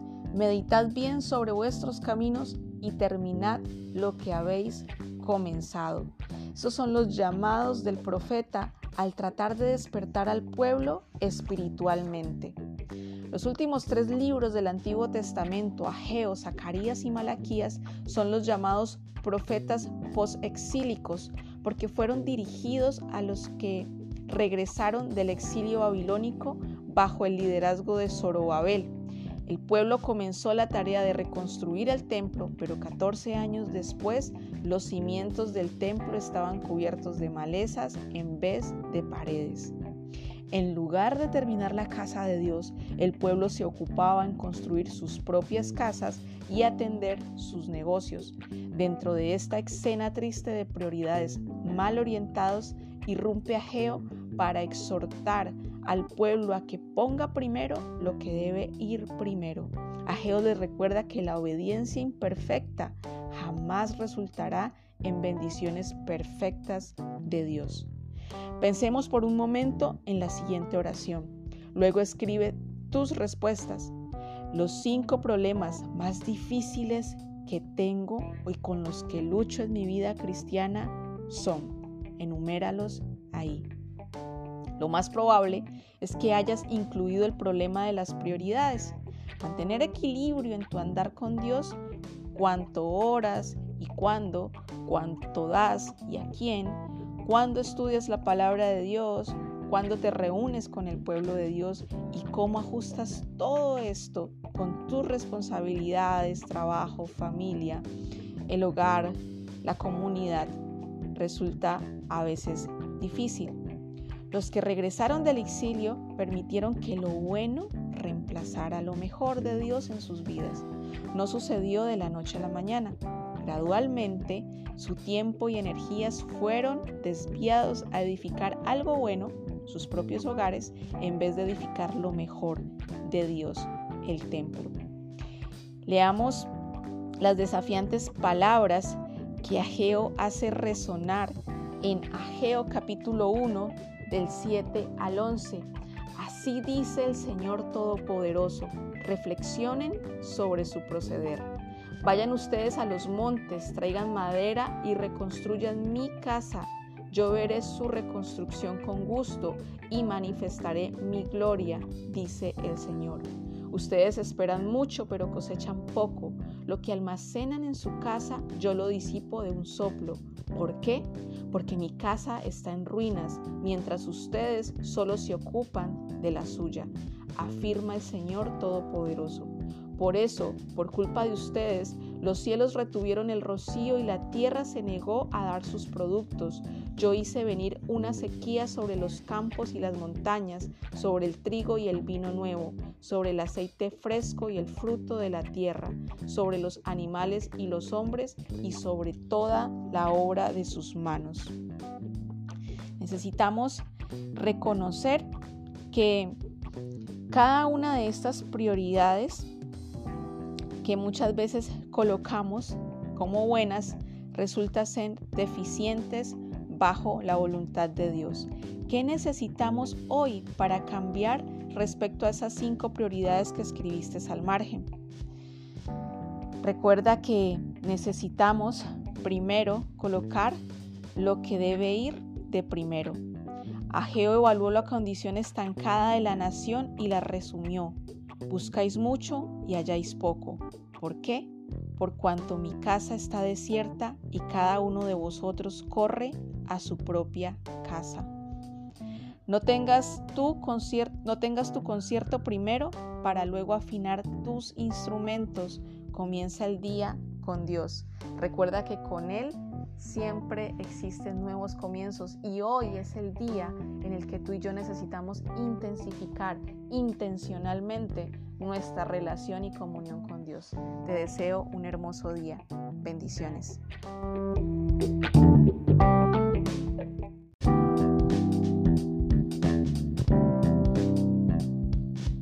Muy buenos días queridos amigos y amigas. Continuamos con el profeta Zacarías.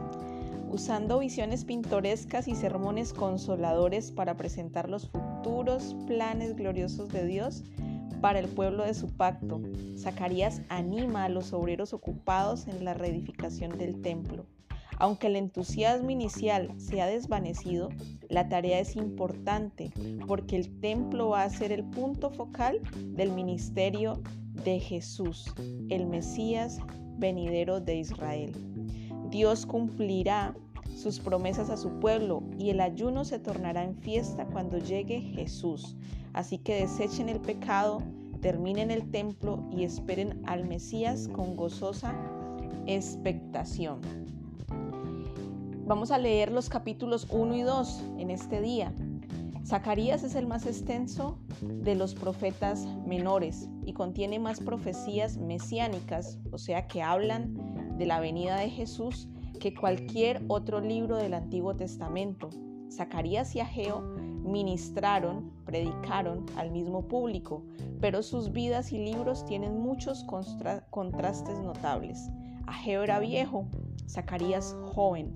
Ageo exhortaba, Zacarías animaba. Ageo predicaba sermones, Zacarías compartía señales. Ageo era un activista, Zacarías un visionario.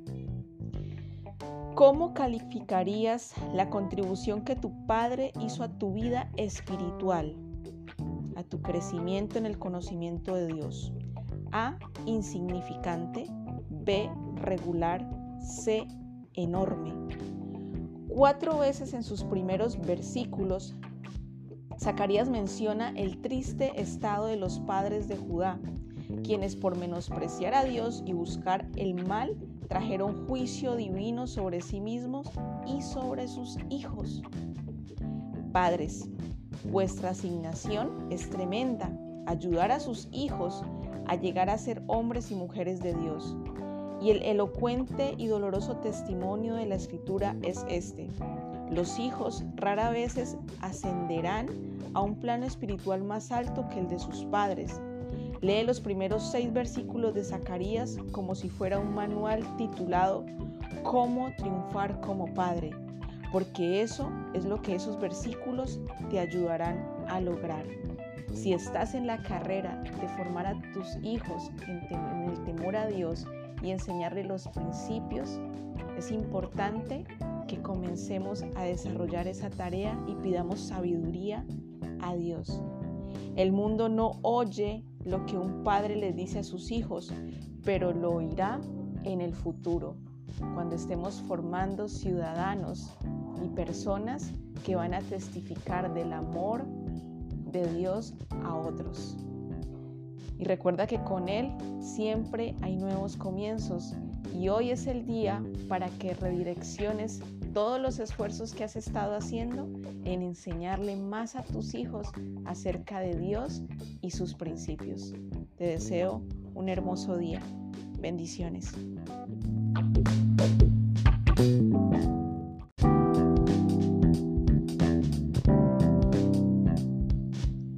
Zacarías 3 y 4. Muy buenos días amigos y seguimos con las visiones de ropa y candelabros, hablando de el profeta Zacarías. Los primeros seis versículos del libro de Zacarías dan a cada uno de nosotros ideas valiosas de cómo debe interpretarse las visiones que él relata. Dios está llamando a su pueblo a una nueva dedicación a Él, una dedicación que ha de demostrarse por reorganizar las prioridades y renovar la adoración. Dios desea eh, limpiar y usar su nación, usar a cada una de las personas que Él ha llamado. Como los candeleros y las lámparas, Israel puede llevar luz a un mundo en tinieblas Dice Zacarías capítulo 4 versículo 6, no con ejército ni con fuerza, sino con mi espíritu, ha dicho Jehová de los ejércitos. Una pregunta hoy. ¿Qué tiene en común una bombilla cubierta de lodo, una ventana de cristal tiznada y una vida manchada con pecado? La respuesta a esto es que no pueden transmitir la luz para beneficio de los demás. No importa cuán pura sea la luz, habrá oscuridad hasta que lo sucio sea eliminado. El problema no está en la fuente de luz, sino en el vehículo portador de esa luz. Jesús dijo a sus discípulos, Vosotros sois la luz del mundo, y añadió, Así alumbre vuestra luz delante de los hombres, para que vean vuestras buenas obras y glorifiquen a vuestro Padre que está en los cielos. Lo encontramos en Mateo capítulo 5, versículos 14 y 16. Pero él también les advirtió del peligro de la impureza. Así que si la luz que en ti hay es tinieblas, ¿cuántas no serán las mismas tinieblas? Mateo 6:23. Una vida nublada por pecado no confesado es tan frustrante y mediocre como una bombilla enlodada. Haz hoy junto conmigo un examen de tu vida y de tu relación con Dios. ¿Tienes la luz en tu interior? Si es así, hay manchas que están oscureciendo ese hecho a los ojos de otros hallarás el limpiador de cristales del perdón de Dios. Recuerda Primera de Juan 1:9, si confesamos nuestros pecados, él es fiel y justo para perdonarnos y limpiarnos de nuestra maldad y que nuestra luz brille en medio de la oscuridad y podamos ser testimonio para otros del amor de Cristo. Si es joven, se es joven solo una vez pero la inmadurez puede durar toda la vida. Y recuerda que con Dios siempre hay nuevos comienzos. Que tengas un hermoso día. Bendiciones.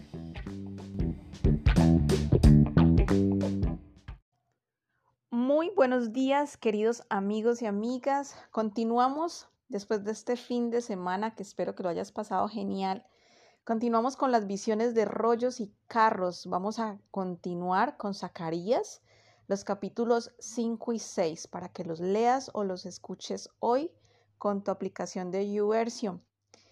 Dice que hasta aquí las visiones nocturnas de Zacarías han girado alrededor de la nación de Israel, su templo, su futuro, su Mesías, pero ahora Zacarías enfoca al mundo como un todo pues el programa de Dios no se limita a su pueblo escogido. Él es soberano de todas las naciones, así como la maldad de la humanidad es mundial, la justicia y la misericordia de Dios se extenderán a las cuatro vientos, a todas las naciones. A Dios le interesa tanto la persona que desarrolla un ministerio o hace algo en, en su iglesia, como la obra que esta persona desarrolla. En efecto, a menudo él invierte más tiempo en preparar al obrero que en usarle para llevar a cabo su obra. Moisés pasó 80 años preparándose para una asignación de 40 años. Jesús pasó tres décadas preparándose para el ministerio que duró solo tres años. Para Dios, un siervo suyo es tan importante como su servicio. Él a ti y a mí nos prepara en el liderazgo o la asignación que tenemos.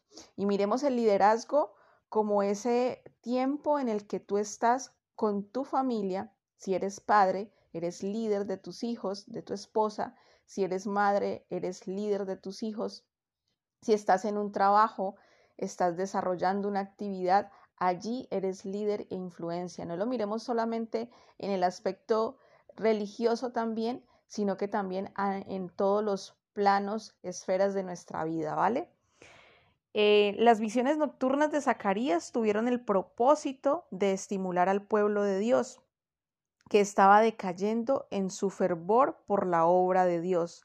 Estaban tan apasionados organizando todo lo que Dios les había dicho que se habían olvidado quién les había dado esa delegación.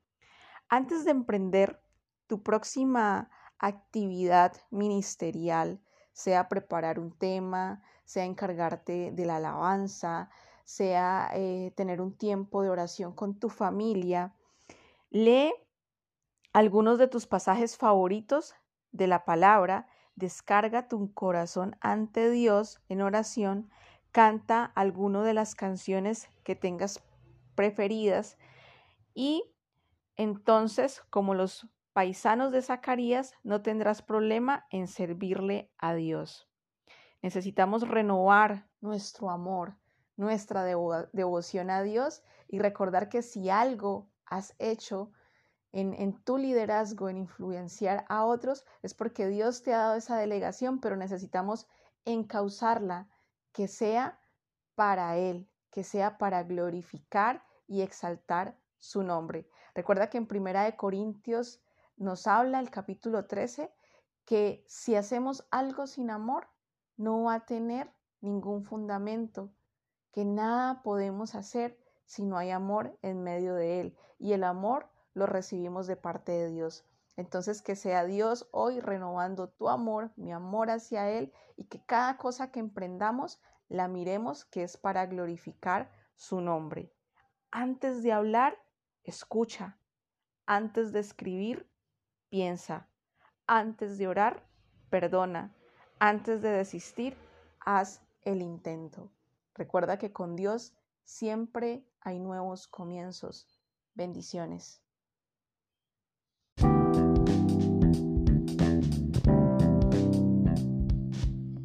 Hola, hola queridos amigos y amigas. No vamos a terminar el día sin antes hacer nuestro tiempo devocional juntos, ¿vale? Vamos a leer Zacarías capítulos 7 y 8. Dice, el ayuno se torna en fiesta. Resulta que dos años después de las visiones nocturnas, Zacarías dirige una pregunta que había surgido durante su ministerio. ¿Debe el pueblo que regresó continuar observando días de ayuno para conmemorar los eventos de la deportación a Babilonia, su exilio? Respuesta de Dios. La justicia, la misericordia y la compasión son más importantes que un ayuno hipócrita. Con ese principio en vista, Zacarías presenta un cuadro glorioso de las bendiciones futuras de Dios para cada una de las personas de esta nación en el que habrá fiesta en vez de ayuno, una promesa que tiene el propósito de estimular a cada creyente a vivir justamente en el día presente también y disfrutar las cosas que Él nos da a diario. Una reciente llamada a contribuir para una obra de caridad comenzaba con este reto. Haga algo especial para Dios. Pero tú y yo creemos ¿que es eso realmente posible? Los judíos en el tiempo de Zacarías habían establecido toda una serie de ayunos y prácticas para conmemorar el evento trágico del exilio. Sin duda que al oír sonar sus estómagos en tales ocasiones, al sentir hambre, se sentían muy religiosos, creyendo que hacían lo correcto. Seguramente Dios estaba notando su negación propia pero mira la respuesta de Dios a través de su profeta. Les dice, cuando ayunasteis y llorasteis, ¿habéis ayunado para mí? Zacarías capítulo 7, versículo 5. La respuesta implicada es no. Realmente estaban ayunando y más tarde banqueteándose para sí mismo. Era un ayuno hipócrita, solo prácticas religiosas. Pablo continúa este mismo pensamiento en Colosenses 3, versículo 17, cuando dice, y todo lo que hacéis, sea de palabra o de hecho, hacedlo todo en el nombre del Señor Jesús. Cualquier cosa que tú y yo hagamos el domingo o el viernes, ya sea ayunar o festejar o cualquier cosa que desempeñes, debe ser para la gloria de Dios. En un pedazo de papel escribe estas palabras, haced todo en el nombre del Señor. Coloca tu nombre allí arriba, Juan, Soraya, Camila, Gabriela. Haced todo en el nombre del Señor. Karen, haced todo en el nombre del Señor. Ponlo donde lo veas a menudo hoy entonces deja que su mensaje te ayude a hacer de todo lo que hagas sea especial para hacer. cada cosa que nos propongamos, que ese recordatorio nos lleve siempre a impulsarnos a que lo hacemos para glorificar y porque es algo especial que queremos darle a nuestro amado Dios. El hombre ve tus acciones, pero Dios ve tus motivos. Él conoce realmente las intenciones de nuestros corazones. Recuerda que con Dios siempre hay nuevos comienzos. Te deseo una hermosa noche. Bendiciones.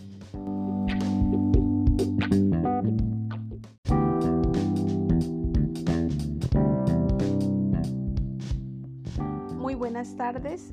En este momento continuamos con nuestra lectura del profeta Zacarías, los capítulos 9 y 11 una mirada al futuro militar de Israel. Aunque juicio horrible caería sobre los vecinos de Israel, Israel sería preservado para el día de la llegada de su Mesías, Jesucristo, por mucho tiempo esperado y anhelado por la nación. El rey de Sión vendría cabalgando en un pollino de asno para defender a su pueblo y derrotar a sus enemigos, tal como lo prometió. Sin embargo, a pesar de su oferta de redención, este rey sería rechazado y traicionado por 30 piezas de plata. ¿Recuerdas tus tiempos de oración de esta semana? Y enumera las cosas por las que oraste. ¿Por qué has estado orando en esta semana? Puede que quieras clasificarlas. Oración por ti mismo, por otros, por tu nación, etc. Ahora haz un inventario mental de todas las preocupaciones y ansiedades que actualmente tienes.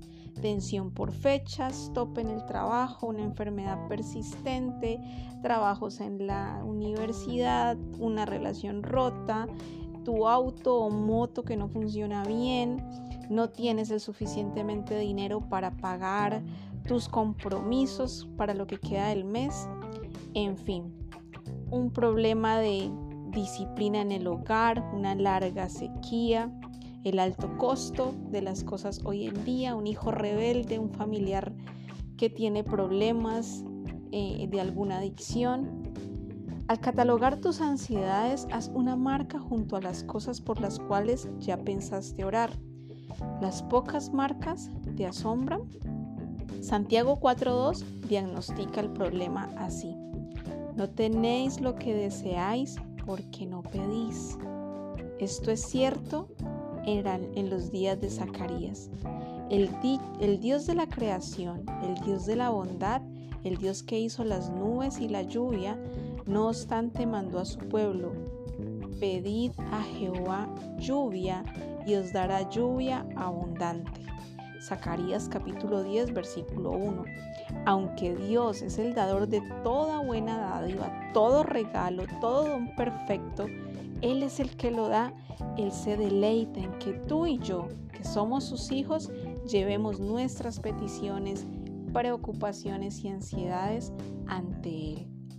Habla hoy con Dios acerca de las peticiones no hechas cosas que tal vez tú pienses que no tienen un valor tan importante como para hacérselas al Dios de la creación. Recuerda, Dios no puede contestar peticiones que no hayas hecho, aunque Él sabe lo que necesitas antes de pedirlo, Él quiere escuchar tu voz y poder mantener esa relación de comunicación contigo. Hay un tiro profético certero a cinco siglos de distancia. La puntería profética de Zacarías era asombrosa. Quiero que compares hoy Zacarías capítulo 11 del 12 al 13 con Mateo 27 del 1 al 9. Apúntalos. Zacarías capítulo 11 del 12 al 13 con Mateo 27, capítulo 27, versículos del 1 al 9. Y nota que tanto la compra del campo del alfarero como el precio pagado, 30 piezas de plata, fueron profetizadas con 500 años de anticipación. Imagínate esto. Un día sin oración es una jactancia contra Dios. Recuerda que con Él siempre hay nuevos comienzos. Te deseo una hermosa tarde. Bendiciones.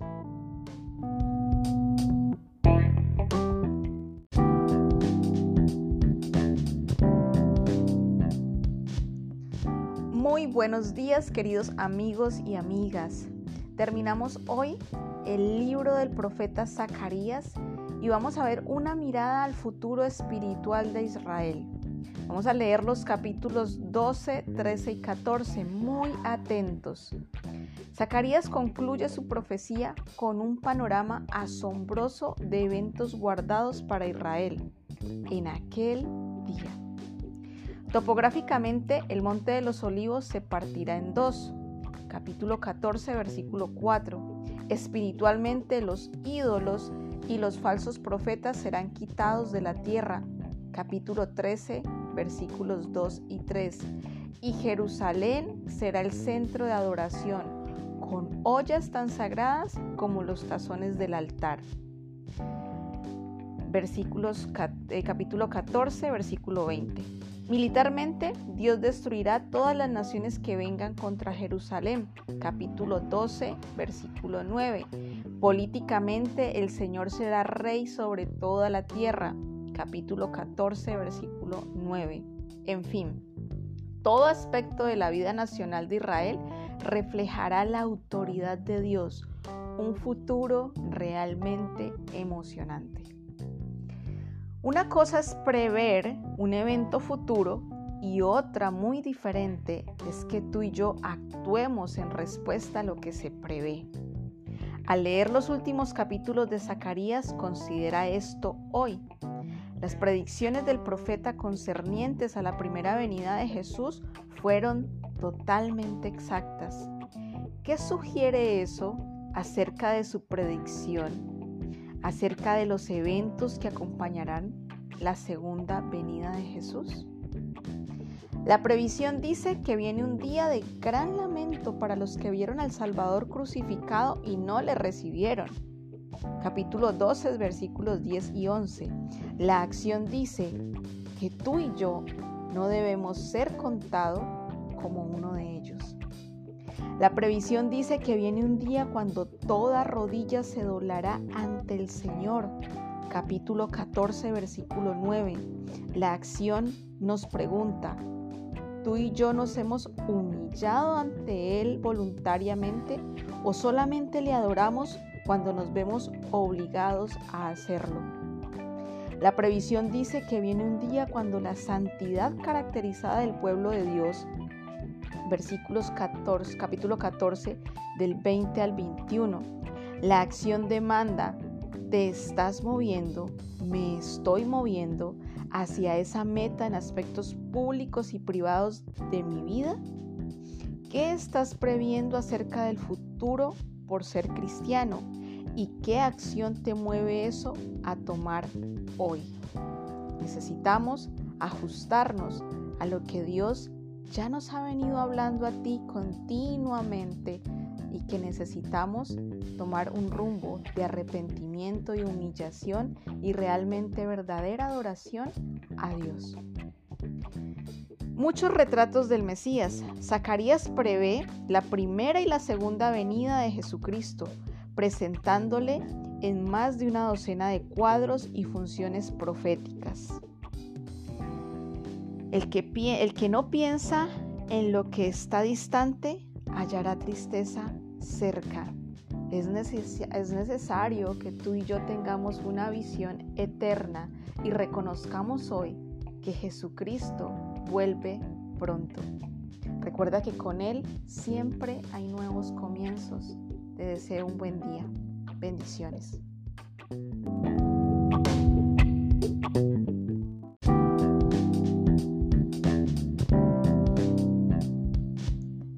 Muy buenos días queridos amigos y estamos terminando hoy el profeta Zacarías. Hemos leído ya cada uno de estos capítulos y recordemos algo, el día del Señor es un tema común de todos los profetas, ya lo hemos visto. Aún así, es un concepto que es tan grande, tan contundente, tan poderoso, que puede ser difícil para nosotros entenderlo. Aquel día significa el juicio final de Dios sobre la tierra y el consiguiente tiempo de bendición y paz. No es un día literal de 24 horas, sino un periodo de culminación del plan de Dios que incluye el regreso de Cristo, los juicios finales y el fin de la historia como tú y yo la conocemos.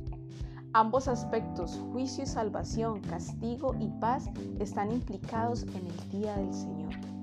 Las vislumbres que los profetas nos han dado a conocer de este tiempo son a la vez inquietantes y esperanzadoras. Para Judá, el mensaje era de condena pendiente.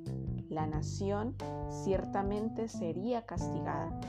Pero más allá de esa nube de condenación resplandece la luz.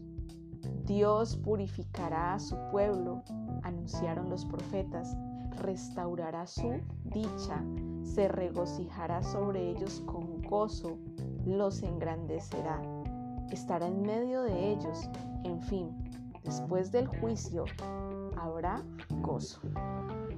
La Biblia dice que los que desean la venida del Señor deben saber que Él requiere manos limpias y corazón puro.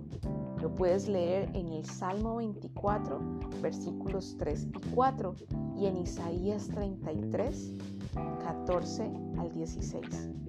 Puede ser aterrador pensar en el día del Señor, pero para el Hijo sincero de Dios que busca su gloria, trae consuelo. Las profecías de Dios se cumplirán ¿Tú y yo estamos listos para el día del Señor? Examinemos hoy nuestro corazón delante de Él y busquemos su limpieza y toque purificador.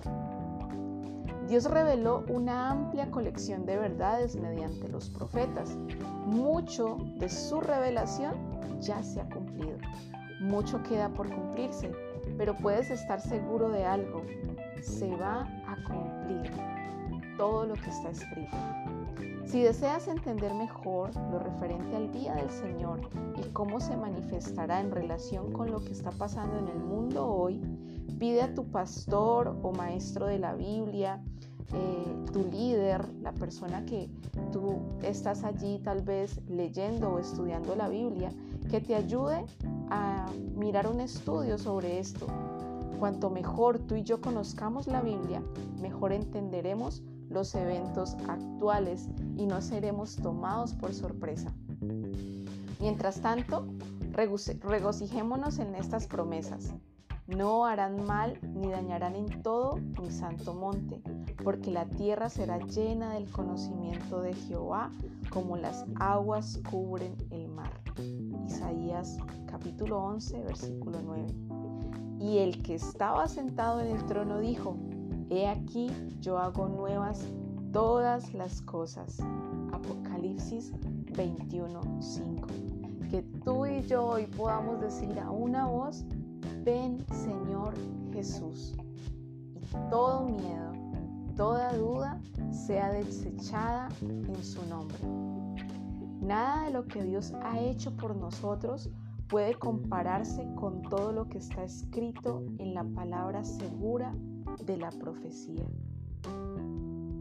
Recuerda que con Dios siempre hay nuevos comienzos. Que hoy sea el comienzo para comprender cada uno de sus dichos y ponerlos en práctica. Te deseo un hermoso fin de semana y bendiciones.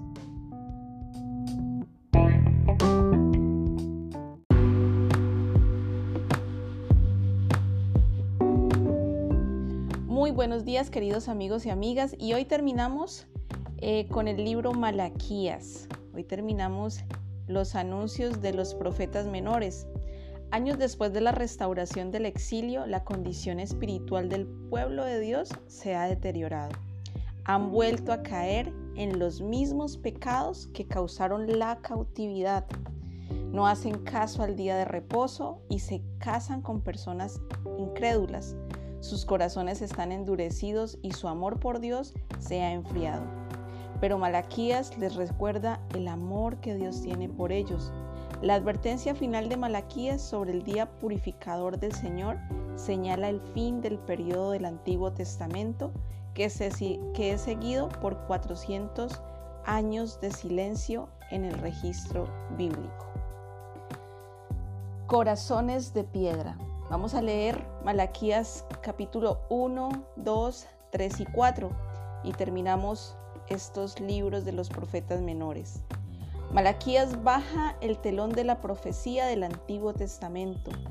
Malaquías el profeta y Nehemías el constructor fueron contemporáneos y los problemas que enfrentó Nehemías fueron la base de los sermones que Malaquías predicó sacerdotes corruptos, matrimonios mixtos, conciencias endurecidas. Estas eran las condiciones cuando Malaquías escribió. Empleando un estilo de preguntas y respuestas, Malaquías señala la arrogancia e insensibilidad del pueblo de Dios. Sus penetrantes palabras de juicio son seguidas por 400 años de silencio, durante los cuales la voz profética de Dios no se oye más. Pero el último libro del Antiguo Testamento sirve de enlace al primer libro del Nuevo Testamento, donde Juan el Bautista rompe el silencio al declarar, preparad el camino del Señor. Mateo capítulo 3, versículo 3. Malaquías concluye el Antiguo Testamento con un recordatorio final de que el problema del pecado debe ser resuelto Mañana, cuando comencemos a leer el Nuevo Testamento, descubriremos la provisión de Dios para la enfermedad del pecado de la, humanidad, Cristo el Mesías. Quizás ya hayas oído y respondido a estas buenas nuevas para ti. Si no, ¿qué mejor tiempo que ahora mismo para poner tu confianza en el Salvador?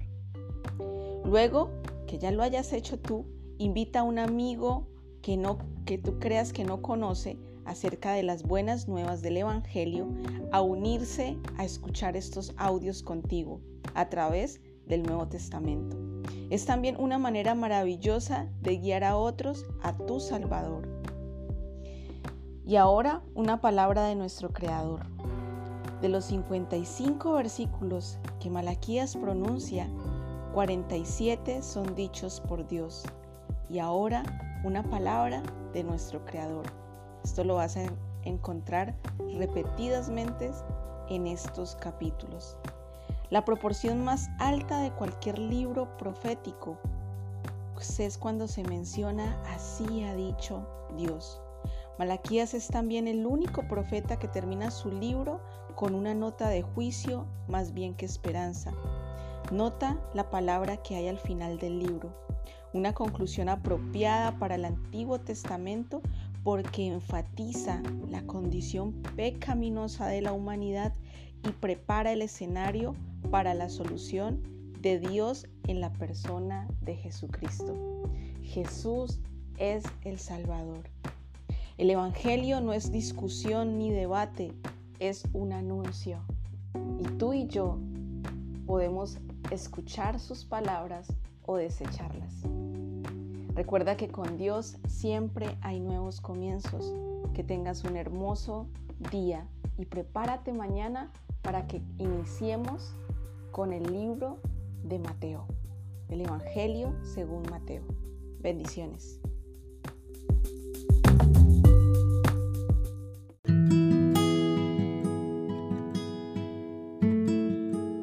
Muy buenos días queridos amigos y amigas. Iniciamos con el Nuevo Testamento. Y el primer libro que nos encontramos ahí en nuestras Biblias es Mateo. Vamos a leer Mateo capítulo 1, 2 y 4, la llegada del Mesías. Mateo comienza su evangelio con un registro genealógico de Jesucristo. Pero este comienzo es más que meramente una tabulación de nombres, pues la palabra genealogía puede significar también Génesis. El libro de Génesis en el Antiguo Testamento traza la creación del universo y del hombre.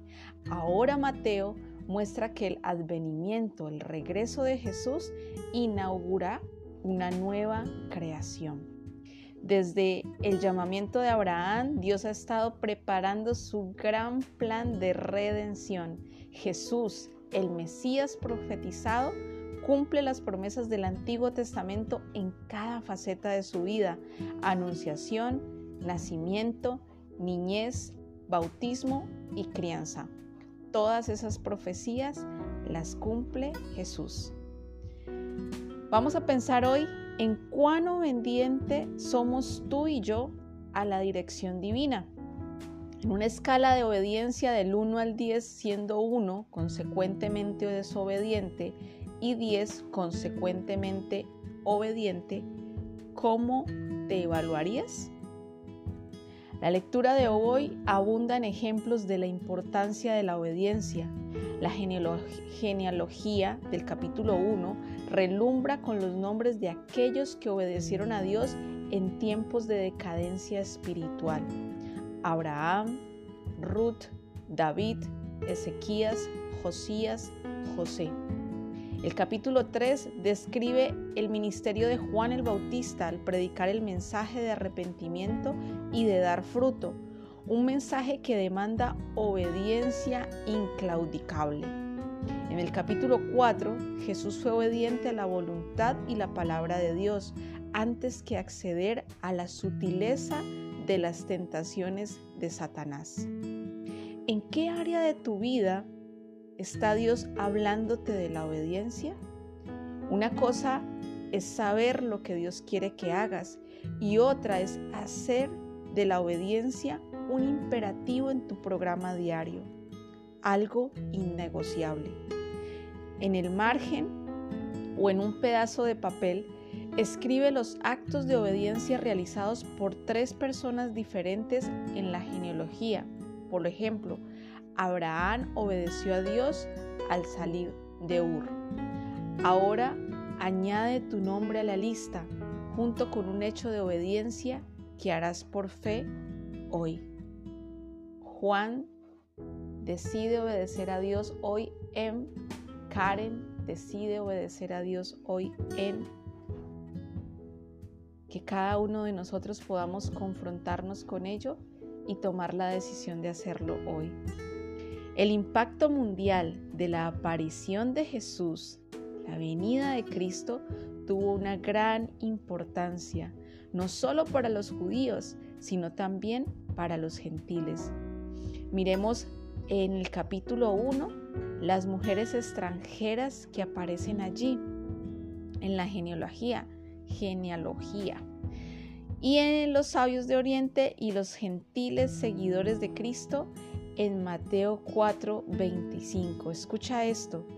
Lo seguían grandes multitudes de Galilea, Decápolis, Jerusalén, Judea y de la región del otro lado del Jordán. La llegada del Mesías no fue un hecho particular o en una población determinada, sino que todas las naciones todas las personas se dieron cuenta acerca del cumplimiento de la profecía y de todo lo que Jesús hacía con sus milagros, sus proezas y la manifestación de el poder de Dios a través de su vida. Fe es el punto de partida de la obediencia. Y recuerda, con Dios siempre hay nuevos comienzos. Que tengas un hermoso día. Bendiciones.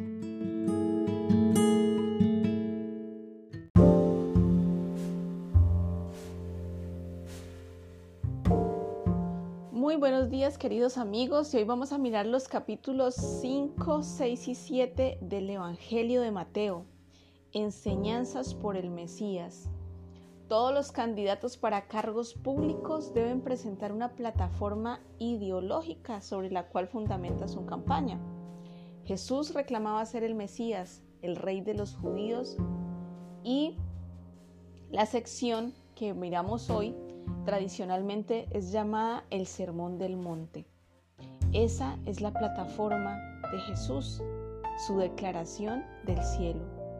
La relación con Dios no simplemente adherencia a un ritual, y la actitud interior, no meramente acción externa, constituyen el centro del mensaje de Cristo.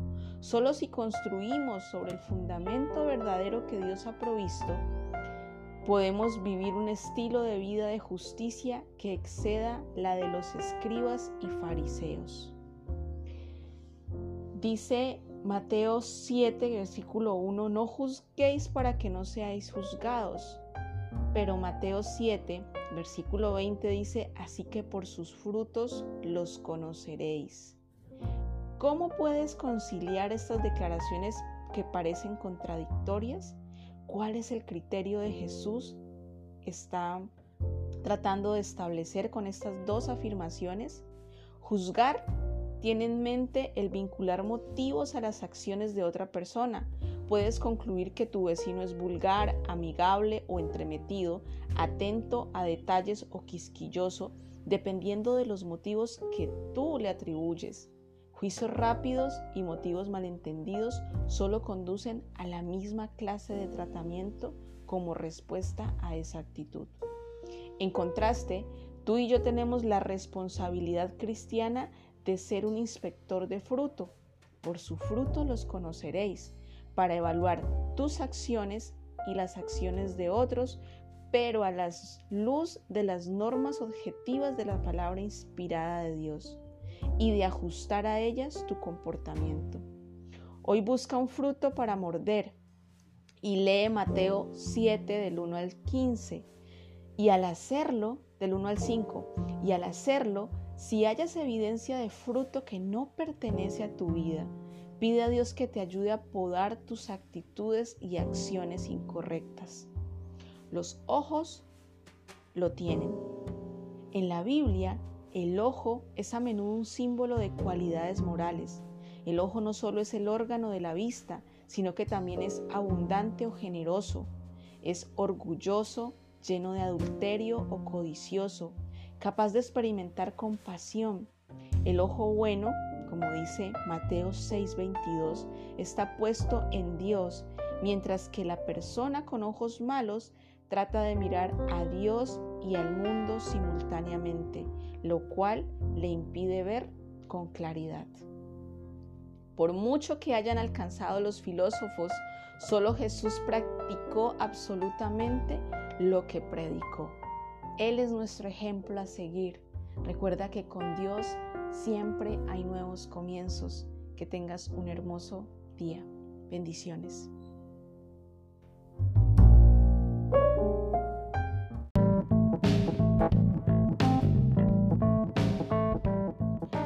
Muy buenos días queridos amigas y amigos, el Sermón del Salvador. Vamos a dar un paso atrás. En el Evangelio de Mateo encontramos seis secciones de enseñanzas de Jesucristo. Primero el Sermón del Monte, que leímos ayer, capítulos 5, 6 y 7, la comisión de los doce en el capítulo 10, las parábolas del reino en el capítulo 13, la enseñanza acerca de la grandeza en el capítulo 18, los ayes de los fariseos, capítulo 23, y el discurso en el monte de los olivos, capítulos 24 y 25. Cada uno brinda ideas ricas del mensaje de vida que él dio. Más aún, el mensaje que más extensamente describe la vida auténtica del reino es el primero, el que llamamos Sermón del Monte.